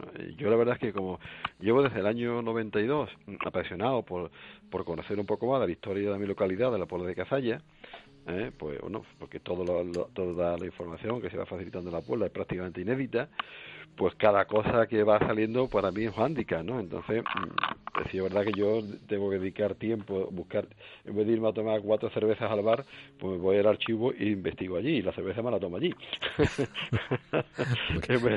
tampoco es más sitio, más si por, tu, trabajo consigues dar a conocer temas inéditos y, temas tan, tan trascendentales y tan importantes. Eso, y también es apasionante porque encontrar documentación, en este caso de la Pola de Cazalla, que puedo decirle que la documentación notarial es totalmente inédita, porque ha estado, eh, yo creo que nadie o muy poca gente ha cedido a ella, pues un documento que hace 400, 500 años está ahí pudriéndose, o que, o que se han comido los ratones o, los insectos, o, la misma tinta del, que, que, marca el papel, lo va destruyendo, encontrar, después de, de, de pérdidas documentales, este documento de Cervantes, o como voy a decir otro también de la historia de España, es interesantísimo. Eh, yo creo que, que encontramos un tesoro cada vez que encontramos un documento de esta, de esta característica, ¿no? que hay que conservar y difundir. Bueno, es, tu trabajo es una forma de, de, formar parte de la, de la historia también, porque si tú no lo hubieras encontrado, son datos que, que no se hubieran sabido jamás de, Miguel de Cervantes y que se hubieran pudrido en una estantería. Yo sobre todo hay una, una, frase que me llama mucho la atención, que porque todo esto, todo esta, todos estos documentos que están saliendo ha sido gracias a, bueno, aparte de investigación, eh, este año, en el mes de mayo, se celebró aquí en la comarca un ciclo de conferencias, se llama Miguel de Cervantes, eh, Trigo y Cebada, la Reina de Sevilla, que hemos organizado el, el, archivero del, del de Carmona, la Sabaría Carmona Domínguez. Preciosa ciudad también. ¿Eh? Precioso lugar también, Carmona. Exactamente, Carmona. Allí justamente hay un documento manuscrito de Miguel Cervantes con su firma. Y resulta de que, pues bueno, con, eh, motivo de, esta jornada participamos el Ayuntamiento de la Puebla de Cazalla, Osuna, donde también está en de cierta vinculación a través de su abuelo, Écija, Carmona y Sevilla. Bueno, pues eh, cuando yo eh, presenté eh, aquí la conferencia y di estos datos inéditos, cuando ya presenté el trabajo para la publicación, el coordinador mm, dice, bueno, mira, pero tú este trabajo yo lo tienes hecho. Y digo, no, no, no, yo no tengo hecho el trabajo. Este no tiene nada que ver con el que tengo sobre el documento de la Puebla de Cazalla, que está pendiente de publicación por, por Diputación de Sevilla, que es una revista que se llama Archivo Hispalense, que sale siempre a final de año. Este es uno totalmente distinto que no tiene nada que ver, al contrario, amplía las, las investigaciones sobre Cervantes. Total, bueno, pues se lo dije y, y bueno, y entonces estamos intentando que se haga publicado ya, ¿no? Entonces, claro, en, eso, en ese trabajo de publicación, o sea, en este trabajo de investigación mucho más amplio, hay mucho más datos inéditos sobre, eh, ya no solamente sobre Cervantes, sobre los comisarios reales de Abastos. Es que... Mm, pues nada, ya, ya, nos hará llegar ese trabajo. Sí, eso intentaremos. Yo, yo solamente le adelanto, por ejemplo, una, una pequeña primicia, si me lo permite. Sí, adelante. Eh, eh, porque en cuanto al tema de, de cómo está el campo abierto y, y tal, pues resulta que yo comienzo mi artículo un, poco diciendo que ya Luis Astrana Marín, uno de, que ya recopiló miles de documentos sobre Miguel Cervantes y tiene una, una, obra de siete tomos, muy voluminosa, decía, en uno de sus libros decía, que prácticamente de Cervantes ya estaba todo descubierto, porque se habían visto prácticamente la mayoría de los archivos municipales y los archivos históricos nacionales, perdón, y los archivos de protocolo que estaban ya muy vistos por él y muy trillados y que por tanto ya había poco que descubrir. Y yo decía, por Dios mío, el de la bola de Cazalla no lo ha visto. este no lo ha visto porque allí no ha estado. sí, es que a veces, a veces, la gente es muy arriesgada en lo que escribe. ¿eh? Pues por eso digo eh, que damos por sentado que ya no hay nada y hay mucho. Si es que el problema es que si usted supiera que los archivos no los visita tanta gente como parece, es decir, el archivo municipal de Puebla Cazalla, como el de Osuna, como el de Carbona, como el de Morón, lo ven cuatro personas. Es decir, los investigadores se suelen tirar a los grandes, al Archivo Histórico Nacional, al Archivo General de Simancas, a los grandes archivos de protocolo de las pero es que en los pueblos está la historia. Ah, claro. yo soy investigador de historia local porque creo que en, los pueblos, en la vida diaria de los vecinos de la, de la Pola de Casalla, de, de, de, de, de Osuna, de Araal, esa vida diaria es la que forma la historia de un país. Con todos, poquito a poco, vamos haciendo. Yo pertenezco a la Asociación de Cronistas Investigadores Locales de la Provincia de Sevilla, ASACIL, que se llama. Y cuando comentamos siempre el tema, siempre hablamos de lo mismo. ¿Qué poco interés se le presta a la historia local? Si la historia local mm, está a la base de la historia comarcal, provincial y nacional. Sin la historia local nunca se hubiera podido llegar a una, una historia ni regional ni nacional. Le, cuento, por ejemplo, otro, otro, hacer una cosa. Eh, voy, voy a lo siguiente aparece aquí, eh, que yo no lo he visto en ningún otro sitio, pero aparece en la Puebla Casalla, dentro de los documentos notariales que yo voy inventariando, ya en este caso, un comisario real de Abastos que se llama Juan de Roa. Juan de Roa. Bueno, Juan de Roa pues, es uno de los miles de comisarios que había por, por, por España, ¿no? Pero es que resulta que este Juan de Roa, cuando yo empiezo a tirar del hilo, porque aquí hay que tirar del hilo y hacer interconexiones con las neuronas y todo eso, en la vida de Cervantes aparece un Juan de Roa que estuvo cautivo con él en la ¿eh? Y que era del puerto de Santa María. Muchos compañeros de Miguel de Cervantes eran del puerto de Santa María, muchos comisarios. Y, y resulta que este Juan de Roa, que aparece en la Pola de Casalla... A los que, los que colgaron eran también del puerto.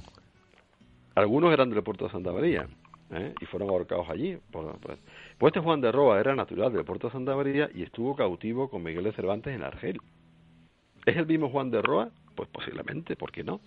Esto significa que algunos de los, de los, de los cautivos que regresaron a España mm, se enrolaron o, Cervantes contactó con ellos y fueron juntos y se correlaron como comisarios de abasto, ¿cómo es esto? Voy dando posibilidades, ¿no? gracias a un documento que aparece aquí en la Puebla de Cazalla, que habla de Juan de Roa, que a lo mejor con esta pista en otros municipios, si aparece por ahí, puedo tener otra información, ¿no? ¿Por qué no? Eh, José, el Cabello Núñez, apasionante tu trabajo y muy, muy meritorio el que estés sacando toda esta información a, la luz. Seguiremos, seguiremos hablando y, y, espero que a la vuelta de, del verano el poder contar con, contigo y que nos sigas ampliando conocimientos sobre ese personaje ilustre y súper conocido que es Cervantes. Yo, y... yo lo que espero, perdón, yo lo que espero es que el trabajo que ya está en prensa, que está pues, salga lo antes posible y de ahí ya irá más ampliado el trabajo de investigación con otros datos que estoy comentando inéditos, en fin, y que yo creo que será muy interesante para, para y mientras pronto salga mejor. Yo estoy deseando con mis vacaciones para plantarme otra vez al Archivo General de India para seguir la investigación pues sobre Cervantes en este caso y, y Madalena Enríquez, ¿no? Pues seguiremos en contacto contigo, nos pondremos de en, contacto, entre otras cosas, para que nos haga llegar ese trabajo y seguiremos pues hablando de nuestro eh, ilustre Miguel de Cervantes y sus eh, trajines por la zona de, Sevilla y, aledaños. Pues nada, cuando ustedes quieran, yo estoy aquí encantado de estar con ustedes, con Castilla-La Mancha,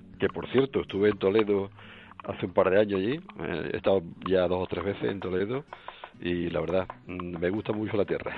Pues nada, la próxima vez que, vengas espero el poder encontrarme contigo y tomar algo y si bajo yo por ahí por esa Sevilla pues, pues, eh, estupendo, quedamos. Ya tiene usted mi teléfono y... Eh, ¿eh? Estamos en contacto, José. Pues estamos en contacto cuando quieran. Un abrazo fuerte, gracias de nuevo. Muchísimas gracias, un fuerte abrazo para todos. Nos quedan ya pocos programas para terminar la temporada de este año julio se acaba la temporada de, Camino del Misterio. Esperamos el poder en septiembre volver a estar con, con todos ustedes. Sí, les agradeceríamos un correo eh, con comentarios sobre nuestro programa, qué, opinan de él, cuál ha sido la entrevista o las entrevistas que más les han gustado. Eh, manden ese correo a camino del misterio rtvcm es. Lo repito, camino del misterio, todo junto, arroba rtvcm.es. Esperamos vuestras noticias.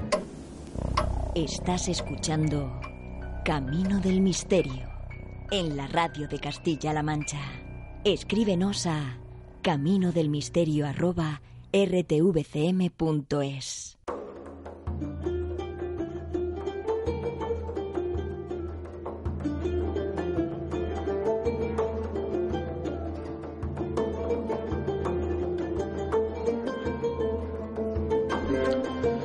Seguimos en la radio de Castilla-La Mancha, seguimos en Camino del Misterio y vamos a hablar ahora de prehistoria, de arqueología. Y para eso la persona más eh, adecuada esta noche es eh, Juan Pereira. Juan Pereira es profesor de prehistoria de la Facultad de Humanidades de, de Toledo, que pertenece a la Universidad de Castilla-La Mancha. Muy buenas noches, Juan, ¿cómo estás? Muy bien, muchas gracias. Estoy muy bien. Buenas noches. un placer tenerte con, nosotros en nuestro programa. Sé, que además eres colaborador de, la casa en otros programas y para nosotros es No, a mí lo de ir a la radio a contar de las cosas que me gustan siempre, siempre encuentro ocasión. Pues, pues nada, además en este programa sabes que está abierto a estos temas porque creo que no solamente nos interesa a nosotros personalmente, sino es un tema francamente apasionante para nuestra audiencia, todo lo que tiene que ver con los vestigios del pasado que van saliendo a la luz y que de una manera o de otra nos hacen conocernos mejor sabiendo de, de dónde, sí, de dónde siempre, venimos. Eso siempre tiene un cierto atractivo, es verdad.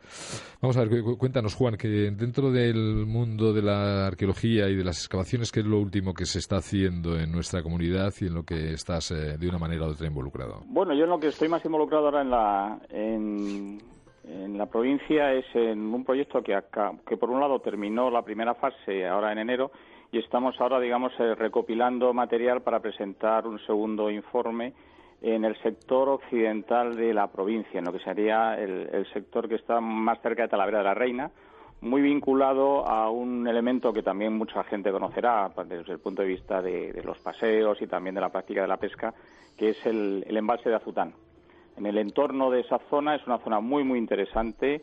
Es también, eh, da lugar, es la puerta de entrada a uno de los paisajes, una de las comarcas también más emblemáticas de la provincia, como es la Jara. Pues tenemos una serie de, hallazgos y de proyectos de investigación que abarcarían, para que te hagas una idea, aproximadamente el, primer milenio antes de Cristo, es decir, desde el año 1000 antes de Cristo hasta, digamos, ya el asentamiento definitivo de, la conquista romana. ¿Quién vivía allí mil años antes de, Cristo? Bueno, digamos que, de algunos podemos decir lo que luego haciendo historiografía vemos en, eh, muchas de las evidencias y de, los, de las referencias. Los primeros exploradores europeos que llegan a distintos lugares eh, cuando encuentran evidencias arqueológicas o evidencias monumentales y preguntan a los indígenas, en este caso estoy pensando, por ejemplo, eh, en los, navajos, cuando llegan, me imagino cuando llegaron los españoles y también cuando llegan luego los anglosajones a, Nuevo México y ven los, las grandes kivas, los grandes poblados de lo que luego se llamó la cultura nasazi, los navajos dijeron, cuando nosotros llegamos, esto ya estaba aquí. Es decir, que incluso hablaban de, una, de comunidades anteriores a las poblaciones indias que van a conocer los, los europeos.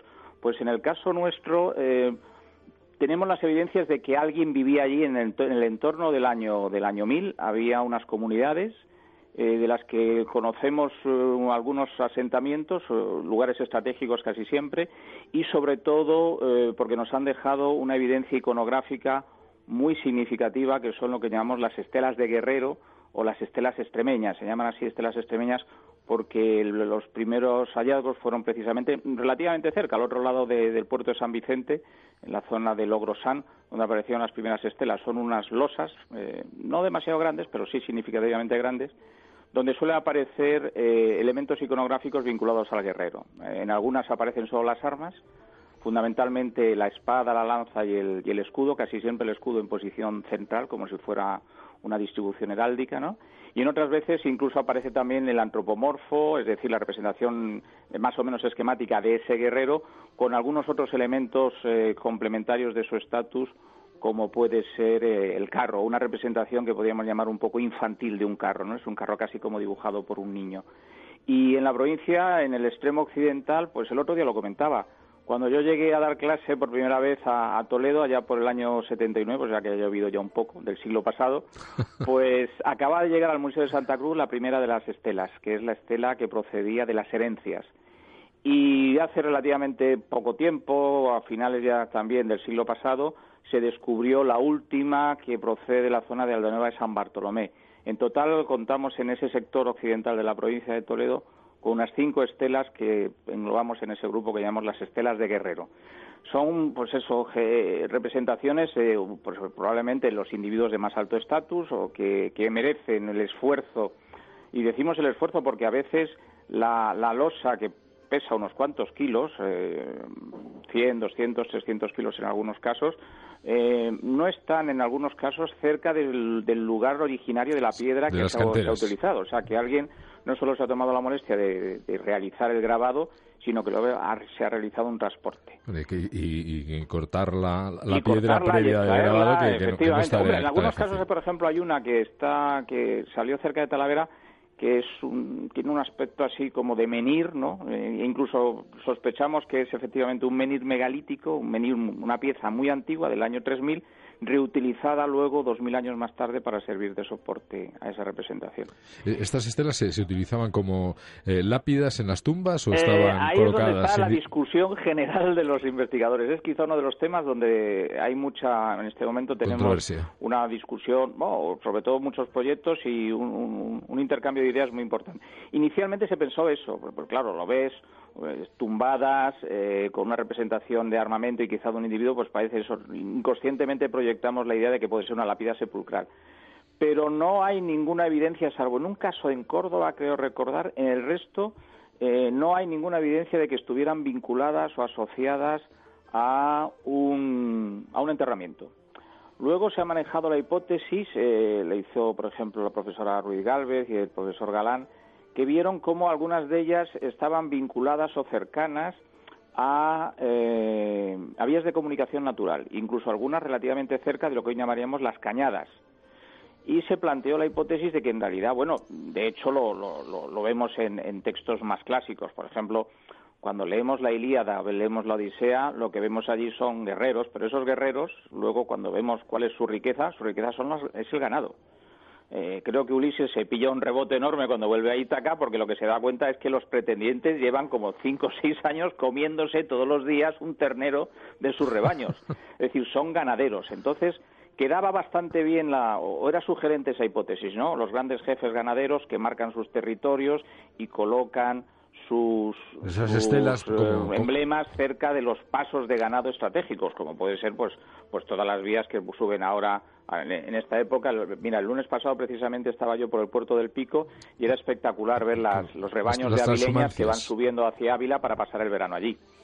O sea, que incluso los que íbamos en el coche decíamos, fíjate, un paisaje, una actividad casi de la edad del bronce, ¿no? El ganado que va de los pastos de, de invierno, sube a los altos pastos de gredos para pasar el verano pues mucho más en condiciones de mejor temperatura. el, tema es fascinante. Yo conozco, tengo amigos que, hacen esa transhumancia de, yo también tengo algún amigo que lo ha hecho y me ha dicho que es, eh, es una experiencia realmente muy muy muy interesante. Sí, tengo pendiente hacerla en algún momento, con lo cual pues, si, eh, te creo apuntas... todos los que lo han hecho, efectivamente, creo que parece que coincidimos, todos la recomiendan como una experiencia muy muy interesante y agradable. ahora pues va la, gente, siguen yendo a caballo, llevan un todoterreno de, apoyo y... Te encuentras a los mayorales colocados en la carretera para frenar a los coches porque los porque por la eh, el paso de ganado tiene preferencia sobre, sobre los coches, aunque los automovilistas no lo quieran reconocer. Bueno, volviendo al tema que nos estamos yendo a la vamos, a, vamos a irnos y ya volvemos a la estera. ¿Sabes que en, que en Gredos se practica la, caza del jabalí a caballo? Ah, no, no lo sabía. Pues sí, conocía que en algunos lugares de Gredos, por algún reportaje que he visto, eh, estaban cazando, se estaba autorizando a cazar eh, eh no, cabra montés con arco pero a caballo con lanza no sabía que, lo, estaban haciendo. Con una lanza, bueno, realmente son, o somos pocos lo que, los que lo hemos practicado y se practica con una lanza corta que se llama chuzo, hecha por, ah. por un herrero que, que, ya se ha jubilado, jubilado del pueblo de, de Navarredonda. Entonces él era el que partiendo de un trozo de, de ballesta de camión hacía la, ah, la punta de, del chuzo y la verdad es que es una de las de las prácticas más eh, emocionantes y más apasionantes que, que se pueden practicar. Sí, sí, además tiene que ser, bueno, yo me acuerdo de, además imagino que, que yo donde he visto, ah, bueno, en la famosa película de los tres lanceros bengalíes, que hay uno de los deportes que practican los oficiales es precisamente la, caza del jabalí a caballo allí en, la India. Bueno, aquí en, España se practica también en la zona de las marismas o premarismas, mm de, en, Andalucía. Eh, lo que pasa que allí lo hacen en, en, terrenos llanos, con lo cual el lance es mucho más sencillo. En, en Gredos, si conoces la zona, hay que tener una el y el caballo que manejáis tendrá no poder ser un caballo cualquiera, claro. son, son caballos serranos a los que hay que entrenar porque el caballo inicialmente se asusta del, jabalí aunque esté muerto. Prueba de su inteligencia. Y, luego resulta que es más cazador que los perros, que es una cosa sorprendente. como cuando ya le coge el gusto Se despierta el instinto del caballo y ya te digo, más, más cazador que, pues sí el perro. Entonces, bueno, pues volviendo a eso, los, guerreros efectivamente además, también desde, desde la edad del bronce, el caballo es también uno de los elementos que, indica la presencia del, guerrero. Y bueno, lo que pasa es que también lo que te decía, esas son las hipótesis que se manejan, otras tienen que ver con que pueden ser marcadores de territorios, o sea, que están marcando un poco el territorio de una comunidad que presenta a uno de sus individuos, digamos, más, más, eh, más importantes. Pero todavía no hemos dado, y como decía también alguno de mis antiguos profesores, dice, porque a veces nos, nos empeñamos en buscar em, una única explicación para un fenómeno que puede ser poliédrico, es decir, que puede tener distintos significados y que la una estela en un territorio significa una cosa, en otra significa otra.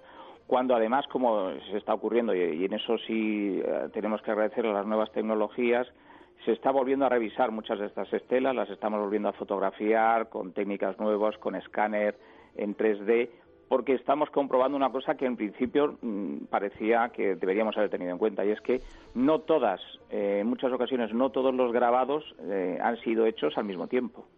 Y entonces empezamos a sospechar que algunas de las estelas pues pueden haber recibido un tipo de, de, grabado, de representación y a lo mejor una generación posterior se añade otra cosa.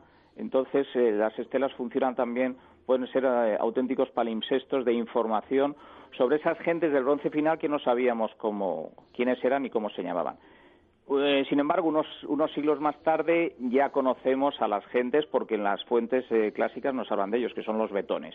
Eh, en ese área, tanto comarca de la Jara como campana de Oropesa, fronteriza con Extremadura, pues tenemos un elemento arqueológico muy significativo que son los famosos berracos.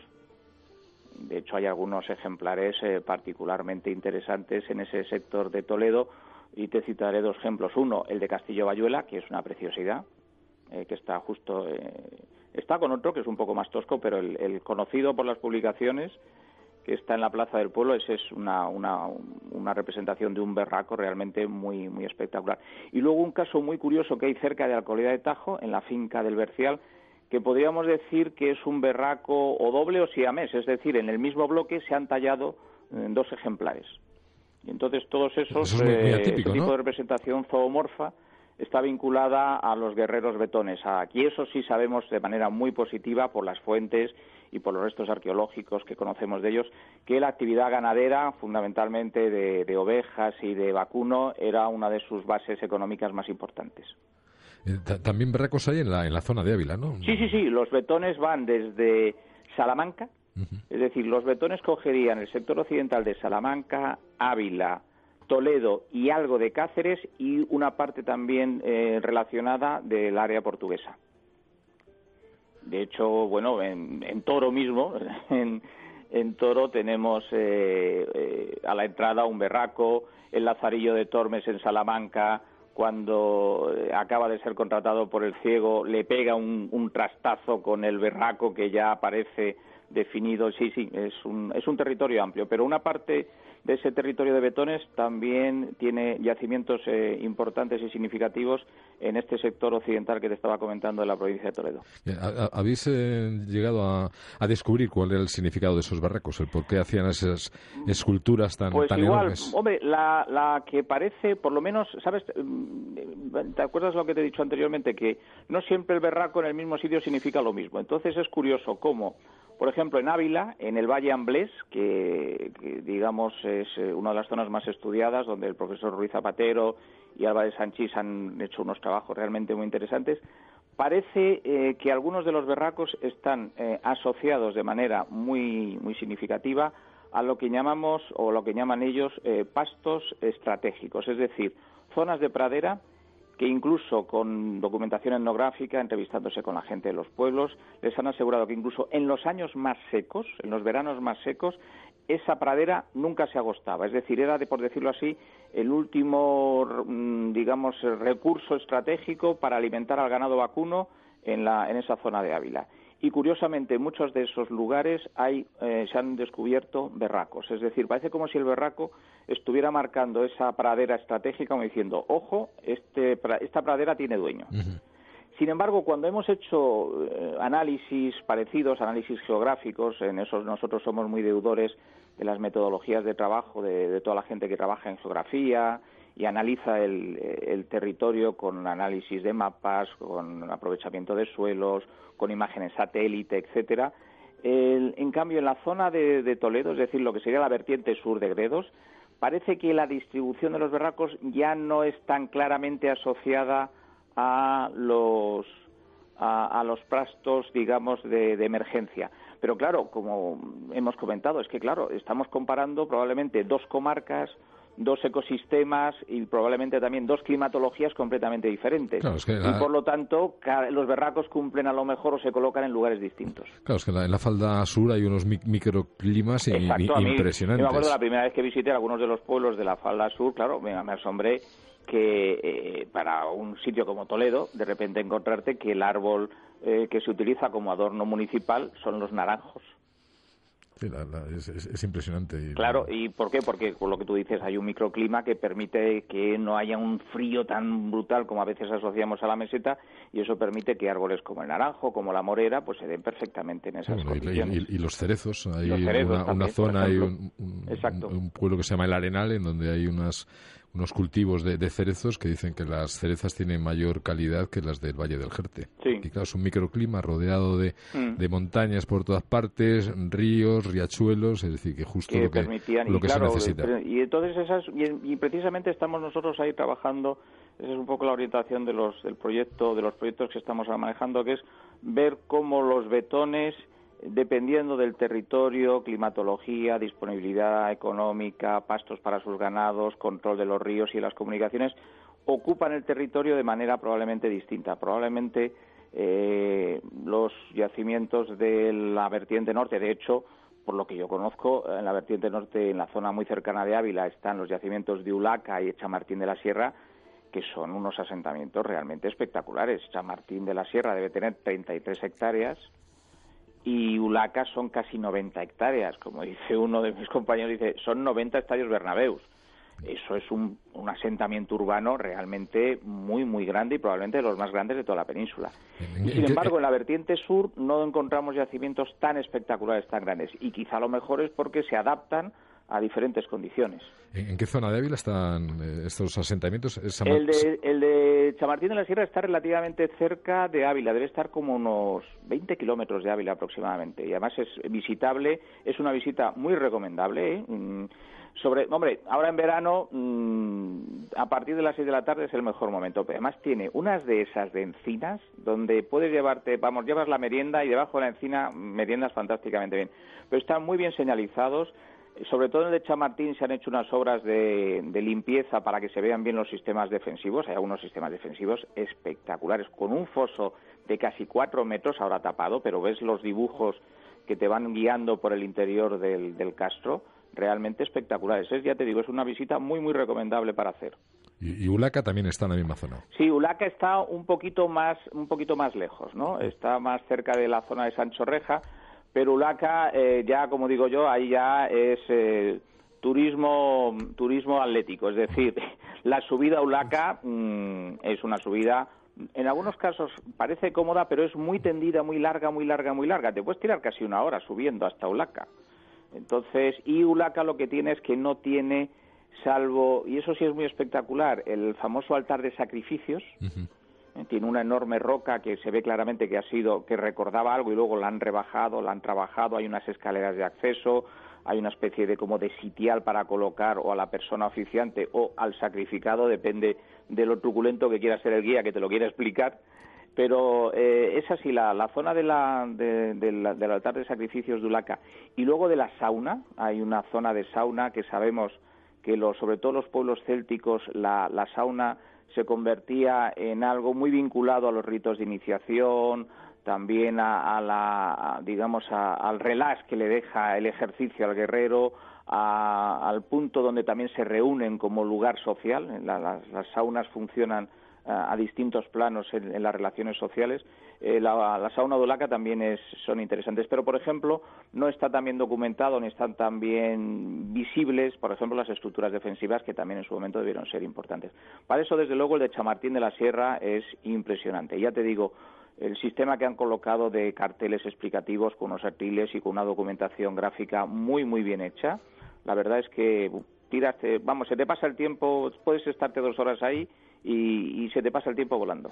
Bueno, yo que voy, que voy con cierta frecuencia Ávila, pues, aceptaré tu consejo y, y, Entre Ulaca y, Sancho, y Chamartín, yo te recomendaría mm, Chamartín. Bueno, ya tengo algo, más que, hacer en, la zona este, este verano. Entonces, ya los veceos utilizaban la sauna. Yo pensaba que habían sido los romanos los que empezaron... ¿Cuáles? Los, betones? Betones, digo veceos, sí, betones. Yo pensaba que habían sido los romanos los inventores de, los baños y de las, y no, no, no, no, no, eh, bueno, vamos a ver. Los romanos lo que hacen es que montan unos baños eh, digamos, eh, sí romanos, es decir, muy bien organizados con su planificación, mientras que estas saunas, las saunas que conocemos tanto, por ejemplo, en el área lusitana, en el área castreña, en Asturias, en lo que llamaríamos el área céltica, son unas saunas más pequeñitas, es decir, la sauna de Ulaca no es más grande que mi salón, y ahí está todo, es decir, prácticamente lo que haces es que pasas al lugar donde están eh, las piedras calientes, donde está la zona de vapor y el y probablemente el, caño de agua o, la, canalización de agua para refrescarte e ir haciendo el contraste entre frío y calor. O sea, que las saunas célticas son relativamente pequeñas. Las romanas no, las romanas son con todo su montaje, con el, el apoditerium, es decir, el, el, vestíbulo, donde, perdón, el vestuario donde dejas tu ropa, la palestra donde practicas el ejercicio físico para empezar a sudar y luego la, sucesión de baño baño templado, baño caliente, sauna y baño frío, para ese contraste entre lo caliente y lo frío, pues dar esa, esa sensación energizante que da, que da. Y, y, para los romanos además lo organizan como un elemento claramente de que ya se han instalado de manera definitiva. Incluso algunos campamentos importantes, por ejemplo el de Vindolandia en el norte de las posesiones britanas, eh, tiene un enorme campamento de la Legión y al su lado estaba perfectamente organizada sus termas. Es decir, una vez que un, que un contingente romano eh, instalaba unas termas significaba que se iba a quedar allí para mucho tiempo. Y, de, esas, de esos baños, de, de, esas termas romanas, eh, se inspiraron los, los árabes para, para hacer las suyas. Efectivamente, luego eh, todo aquel digamos, eh, civilización que dedica alguna parte importante a la higiene y al culto al cuerpo, eh, los baños es claramente una de las estrategias que siguen de manera más sistemática. Sí, pero además que, era algo muy, muy habitual y estoy leyendo ahora un, libro de Juan Eslava Galán que habla de que en Córdoba llegó a haber 300 baños públicos. Sí, sí, sí, es en ese aspecto. Eh, en los niveles de higiene y de confort en las ciudades eh, califales del entorno del califato de Córdoba con respecto a las cristianas, hay que reconocer que los árabes vivían, tenían unos niveles de calidad de vida muy superiores. Sí, y yo lo que pensaba, ante mi, ignorancia, que había, baños de mujeres y de hombres, y resulta que por visto eh, los mismos los utilizaban por la mañana los hombres y por las tardes los utilizaban las mujeres y los niños. En las romanas creo recordar que también que había, ah, había horarios.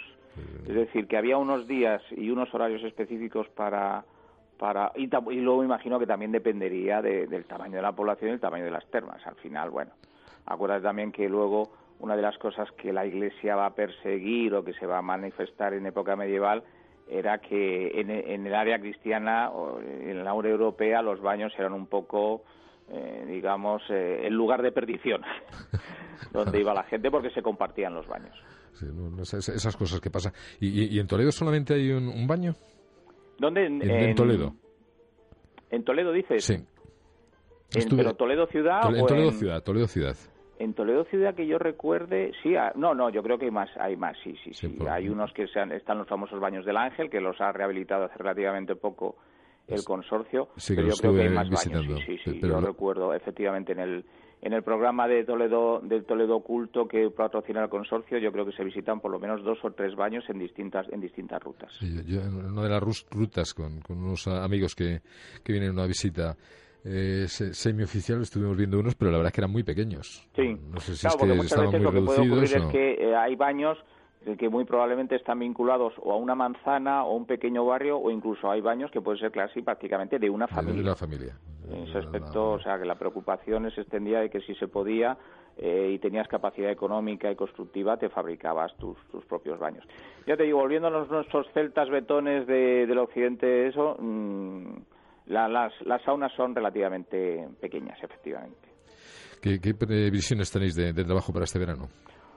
Bueno, eh, nosotros eh, se nos ha modificado todo un poco porque Bolonia también nos ha modificado los tiempos y los y las circunstancias de trabajo. Antes de que se instaurara el nuevo sistema universitario que tenemos ahora, pues los, nuestros horarios de curso eran diferentes. Por ejemplo, eh, casi siempre empezábamos el curso en octubre y eso nos permitía utilizar el mes de septiembre para trabajar. Casi siempre, yo, yo desde que, incluso desde mi época de estudiante, yo recuerdo casi siempre haber excavado en septiembre, que era pues el mes que te permite, hombre, puede que pilles la primera semana con un poco de calor, pero en general era el mes más adecuado. Ahora, pues tenemos que organizar y planificar las cosas con un poquito más de, de cuidado, porque en muchas ocasiones a mediados de, de septiembre ya estamos en ya estamos en clase.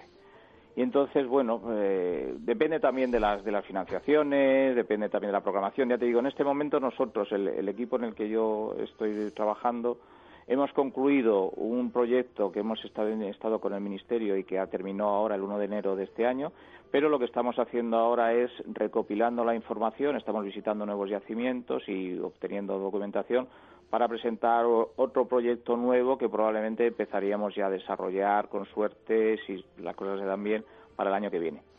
Y bueno, pues allí trabajaríamos cuándo? Pues probablemente trabajaríamos bien mes de junio, bien eh, y bien algo del mes de algo del mes de, de septiembre, porque por ejemplo, para que te hagas una idea, hemos estado eh, el lunes pasado parte del equipo hemos estado visitando un yacimiento muy interesante que hay en Castillo Bayuela. Hay un, en el cerro del castillo, como se Sí. pone en ubica, arriba hay un asentamiento que parece que es de, también de la segunda edad del hierro, es decir, época betona. Bueno, pues la subidita y la bajadita, cuando bajamos abajo, el consumo de cervezas con y sin alcohol fue bastante intensivo. Y estábamos en junio. Es- es- O sea, que excavar, no- por ejemplo, excavar en, en, en toda la provincia de Toledo en agosto es muy complicado porque las temperaturas a veces lo hacen prácticamente inviable. Sí, pero, eh, mira los que se tienen que ir a excavar en, en Egipto allí en mitad del Sí, pero los de. Egipto, 40 cuando van a. Egipto, van a uno, en unos meses donde, digamos, es los meses menos calurosos. menos pero, calurosos. pero a sí. pesar, los menos calurosos, allí los menos calurosos son muy calurosos. Exacto, sí, sí, allí es... eh, Pero eh, nosotros estamos si- siguiendo mucho, no sé si, si tú también, en todo el proceso de las excavaciones de las pirámides de, de Bosnia. De hecho, en septiembre era mi ideal ir a- allí como voluntario a, a meterme por esos túneles que han encontrado y Ah. Con mi pico y, y mi pala, porque la verdad es que es un tema muy, muy, muy Sí, muy interesante. espectacular. y muy- Vi, una, vi la noticia y me quedé, me quedé asombrado. La verdad es que de ahí, hay una parte, sobre todo, de ese, de ese sector de los Balcanes, Rumanía, Bulgaria, Bosnia, la antigua Yugoslavia y tal, donde hay unos conjuntos arqueológicos eh, realmente espectaculares. Por ejemplo, hay unas, los mausoleos tracios. Hay algunos que, que cuando los ves, los descubres, dices, madre mía, y claro, de- eh, es una, una sensación que yo siempre he tenido en, en mi, en, mi, en mi trabajo, que es la sensación de vértigo. Es decir, y esto existió, esto se desarrolló y esto desapareció y intentamos eh, recrear a partir de estas evidencias materiales y, y aún así te das cuenta de la cantidad de cosas que todavía nos queda por descubrir y de, y de, y de maravillarnos. La, la- la- la ignorancia humana, hombre, en el principio de nuestro programa lo, lo decimos, que, que lo, lo- lo que conocemos es una gota de agua y lo que desconocemos es un océano, que eso lo, lo dijo Isaac Newton. Y, y es así, Sí. cada vez nos vamos sorprendiendo más de Sí, sí, qué es lo que, lo que hay en, en nuestros años anteriores. Entrevistando a la responsable de estas eh, pirámides, eh, me dijo que extraoficialmente tienen, las tienen datadas en un millón de años, con lo cual te, te rompe absolutamente todos los, lo- los esquemas. Es decir, eh, hace un millón de años había gente con capacidad tecnológica y conocimiento como para levantar estas estructuras. Pues, Sí, eh, eso, desde evidentemente luego, va, esa, la- esa cronología, desde luego, mm, ya te digo yo que los, eh, en general, la gente que trabaja en arqueología la discutirá bastante, pero bueno, Eh, no es la primera vez que damos una fecha, la rectificamos, la volvemos a rectificar y afortunadamente eso sí es una de las cosas eh, más interesantes que, que nos proporcionan las nuevas tecnologías a los arqueólogos. Es las posibilidades de cada vez tener contar con tecnologías que con menos acción destructiva puedes precisar eh, de manera cada vez más exacta algunas cosas. Bueno, yo me acuerdo, por ejemplo, la primera vez que mandé un fragmento de una excavación que estaba haciendo para, para una fecha de carbono 14 y tuve que mandar como casi 150 gramos de carbón vegetal. Y claro, como el carbón vegetal pesa poco, ya te digo yo el tamaño de lo que mandé. Y sin embargo ahora acabo de ver, eh, bueno, en las últimas, porque ya digamos hemos cambiado bastante, pero entras en la página web de uno de los principales laboratorios eh, internacionales que trabaja con todas las universidades y todos los investigadores y prácticamente con menos, con un gramo de carbón, mm, incluso con menos. Ya son capaces de hacer la misma incluso en algunos casos se está mandando diluido en agua destilada en granos de polen, porque claro, ellos lo que, lo que el, el, sensor que ellos trabajan, el, eh, el análisis que ellos hacen, el, el tipo de, de análisis lo hacen a nivel atómico. Entonces, lo que hacen es medir la radiactividad que emiten los isótopos de los átomos de carbono. Entonces, cada vez eh, el nivel de muestra que necesitas es más pequeño y también los niveles de precisión eh, son, son mayores. Aunque, aunque, y eso siempre sigue, sigue habiendo eh, fechas anómalas, es decir, siempre pues, cuando publicas todo el mundo dice, uy, esta fecha, esto no encaja, y a veces, lo que pasa es que cada vez se dan menos, ¿no? Pero todavía alguna vez se da algún error. Y casi siempre el error se suele dar en el campo. Es decir, en la toma de muestra, y cada vez los, los encargados de las tomas de muestra y tal son gente o son una parte del equipo que trabaja de una manera eh, muy obsesiva con el orden y con el protocolo. ¿Por qué? Porque en muchas ocasiones eh, un, descuido tal hace que cambies una etiqueta, que muevas un papel, que muevas un tubo y de repente mandas la muestra que no es para obtener la fecha que no es. Y en muchas ocasiones, eso ya lo he visto en más de un manual, el principal responsable de las alteraciones de la toma de muestras suele ser el director de la excavación, que es el que anda en muchas ocasiones de acá para allá, de allá para acá, interviniendo, preguntando, coge una cosa, la mira, la deposita y luego la deposita donde no debería. Pero bueno, eso siempre es un chascarrillo que comentamos de lo, de lo peligrosos que pueden ser muchas veces los directores de la excavación con respecto a sus a sus, a sus propios trabajos. A su metodología. Sí. No, a nosotros nos sorprendió a partir de la datación de esas pirámides el, cómo están utilizando satélites que son capaces de, de fotografiar por llamarlo de alguna manera, la Tierra hasta tres kilómetros y medio de profundidad. Y este tipo de satélite lo, están utilizando en las pirámides de Bosnia, también en las de, en las de Giza lo han, lo han utilizado y, quedan perfectamente marcados toda una serie de, de pasadizos, de, de grandes estancias que hay entre una y otra pirámide, hay otros pasadizos que van hacia el río y bueno, pues algunos de esos pasadizos a 400 metros de profundidad, que dice, bueno, ¿para qué han excavado tanto hasta 400 metros para hacer un túnel? Pues sí, sí lo hacían. Oye, para, para terminar eh, esta, esta charla dentro del, del, mundo de la arqueología internacional, tú que estás visitando páginas eh, constantemente, ¿qué, ¿qué, es lo que más te, ha sorprendido últimamente? Pues mira, lo último que, que, he visto así de dos cosas. Una que tiene que ver como muchas veces uh, hay, que, hay que acudir y, y se echa de menos eh, el apoyo a veces de las, de las instituciones en la difusión de, la, de las cosas, ¿no? Como en muchos casos. Eh, parece, con algunas noticias, que mm, eh, te iba a mencionar dos, una, una, nacional y otra internacional, ¿no? En la nacional es que en, Numancia vuelven a siguen excavando, hay un proyecto muy serio, muy muy organizado que dirige el profesor Alfredo Jimeno, en el que van a trabajar para localizar, eh, por decirlo así, la, las estructuras celtibéricas de Numancia. ¿Por qué? Porque lo que se enseña en la actualidad y lo que excavó en su momento y lo que casi todo el mundo ha visto en las visitas a Numancia y en los documentales es la ciudad romana. Porque funciona mucho el tópico a pesar de los trabajos de investigación y que divulgas y que cuentas y tal, pero parece ser que todavía hay que hacer un mayor esfuerzo eh, en contar que lo que pasa es que Numancia no es que quede arrasada, Numancia es conquistada, eh, Escipión se lleva a los pocos numantinos que sobreviven para adornar su triunfo cuando entra en Roma, pero eh, Escipión cede la ciudad a sus aliados, algunos de los cuales eh, eran también celtíberos, y allí se crea una ciudad romana que incluso en un determinado momento llega a tener una ampliación eh, cuando probablemente se convierte ya en un municipio dentro de la estructura administrativa. Entonces, en general, lo que casi todo el mundo veía cuando visitaba Numancia habitualmente era la ciudad romana, que está evidentemente encima de los restos de la ciudad celtibérica. Y el objetivo más claro del proyecto que abordan en este, en este año es eh, intentar localizar, e identificar y marcar y delimitar bien para su exposición y para que la gente lo conozca la, la, ciudad celtibérica, la ciudad arevaca, que es la, que conocemos a través de, esas noticias.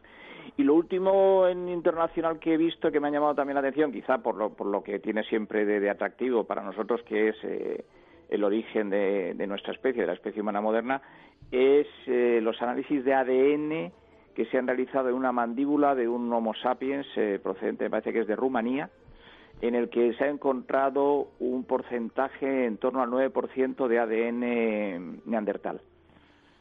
Ya sabíamos, a través de los trabajos que se habían hecho en el Instituto Max Planck por un investigador eh, sueco, que hay evidencia clara de que todas las, eh, todas las comunidades humanas que sus raíces no sean africanas, tenemos un porcentaje que oscilaba entre el 2 y 3% de, de neandertal, porque hubo claramente cruce entre la especie neandertal y la sapiens.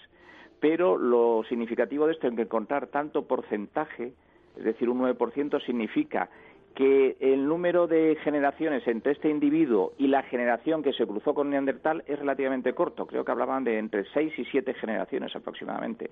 Y, y, el propio investigador sueco, creo que se llama Sven Pavo, me parece que es fatal para los apellidos extranjeros, pero comentaba en ese, en ese blog eh, lo sorprendente que le parecía y lo, y lo extraordinario que era haber encontrado restos de un individuo de nuestra especie que a tan poca distancia generacional podía eh, reclamar o podía haber eh, tener un antepasado claramente neandertal. ¿Y a qué se achaca? ¿El que El... Pues el, que tenga tanta... Esa... Ah, no, por eso, a que, a que hemos encontrado un individuo que desde el cruce de los neandertales con los sapiens hasta él habían pasado muy pocas generaciones. Es decir, según fuimos, fue avanzando el tiempo, nuestro, eh, nuestro digamos, eh, pool neandertal, nuestra aportación genética neandertal, se ha ido disolviendo, se ha ido diluyendo y actualmente oscila en eso, en un 2% aproximadamente. O sea, quiere decir que la interconexión sexual entre los unos y los otros fue pues, extrema. Sí, es evidente, claro. Salvo milagro, pero me parece que no estamos en esa situación.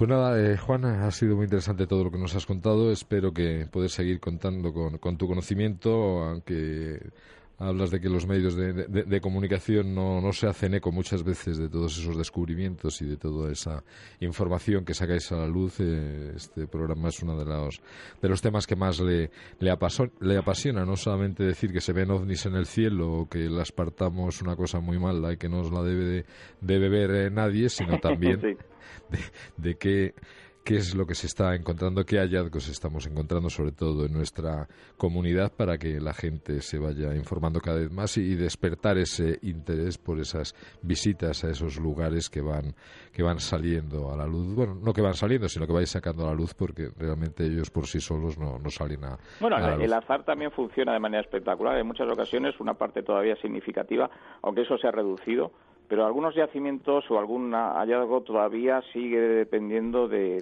una, cuestión azarosa, una obra pública, construcción de carretera, alguien que habitualmente iba por un camino, por una circunstancia, cambia de camino y de repente descubre una, una cueva o un pequeño abrigo con pinturas esquemáticas del bronce que hasta el momento no se conocía en ese sector.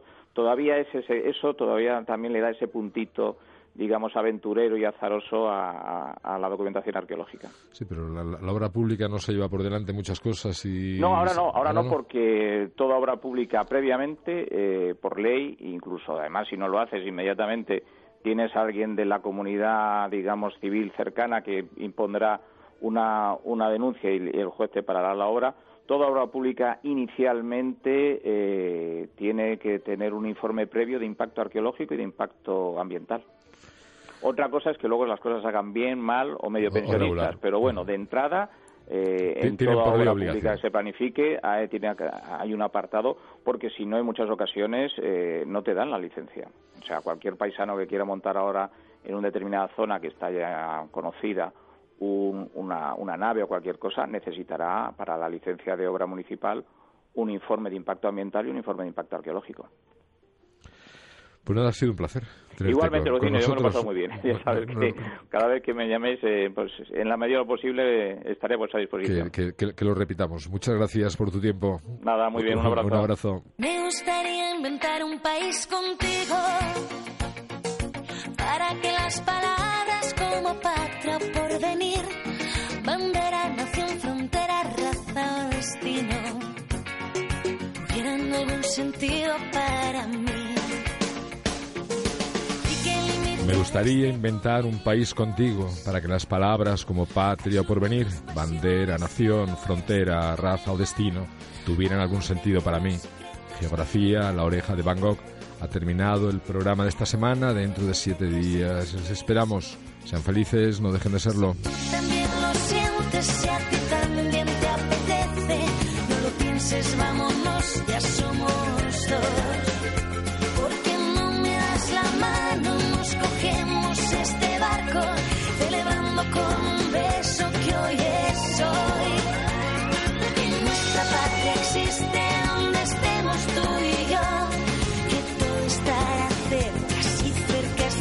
Los dos.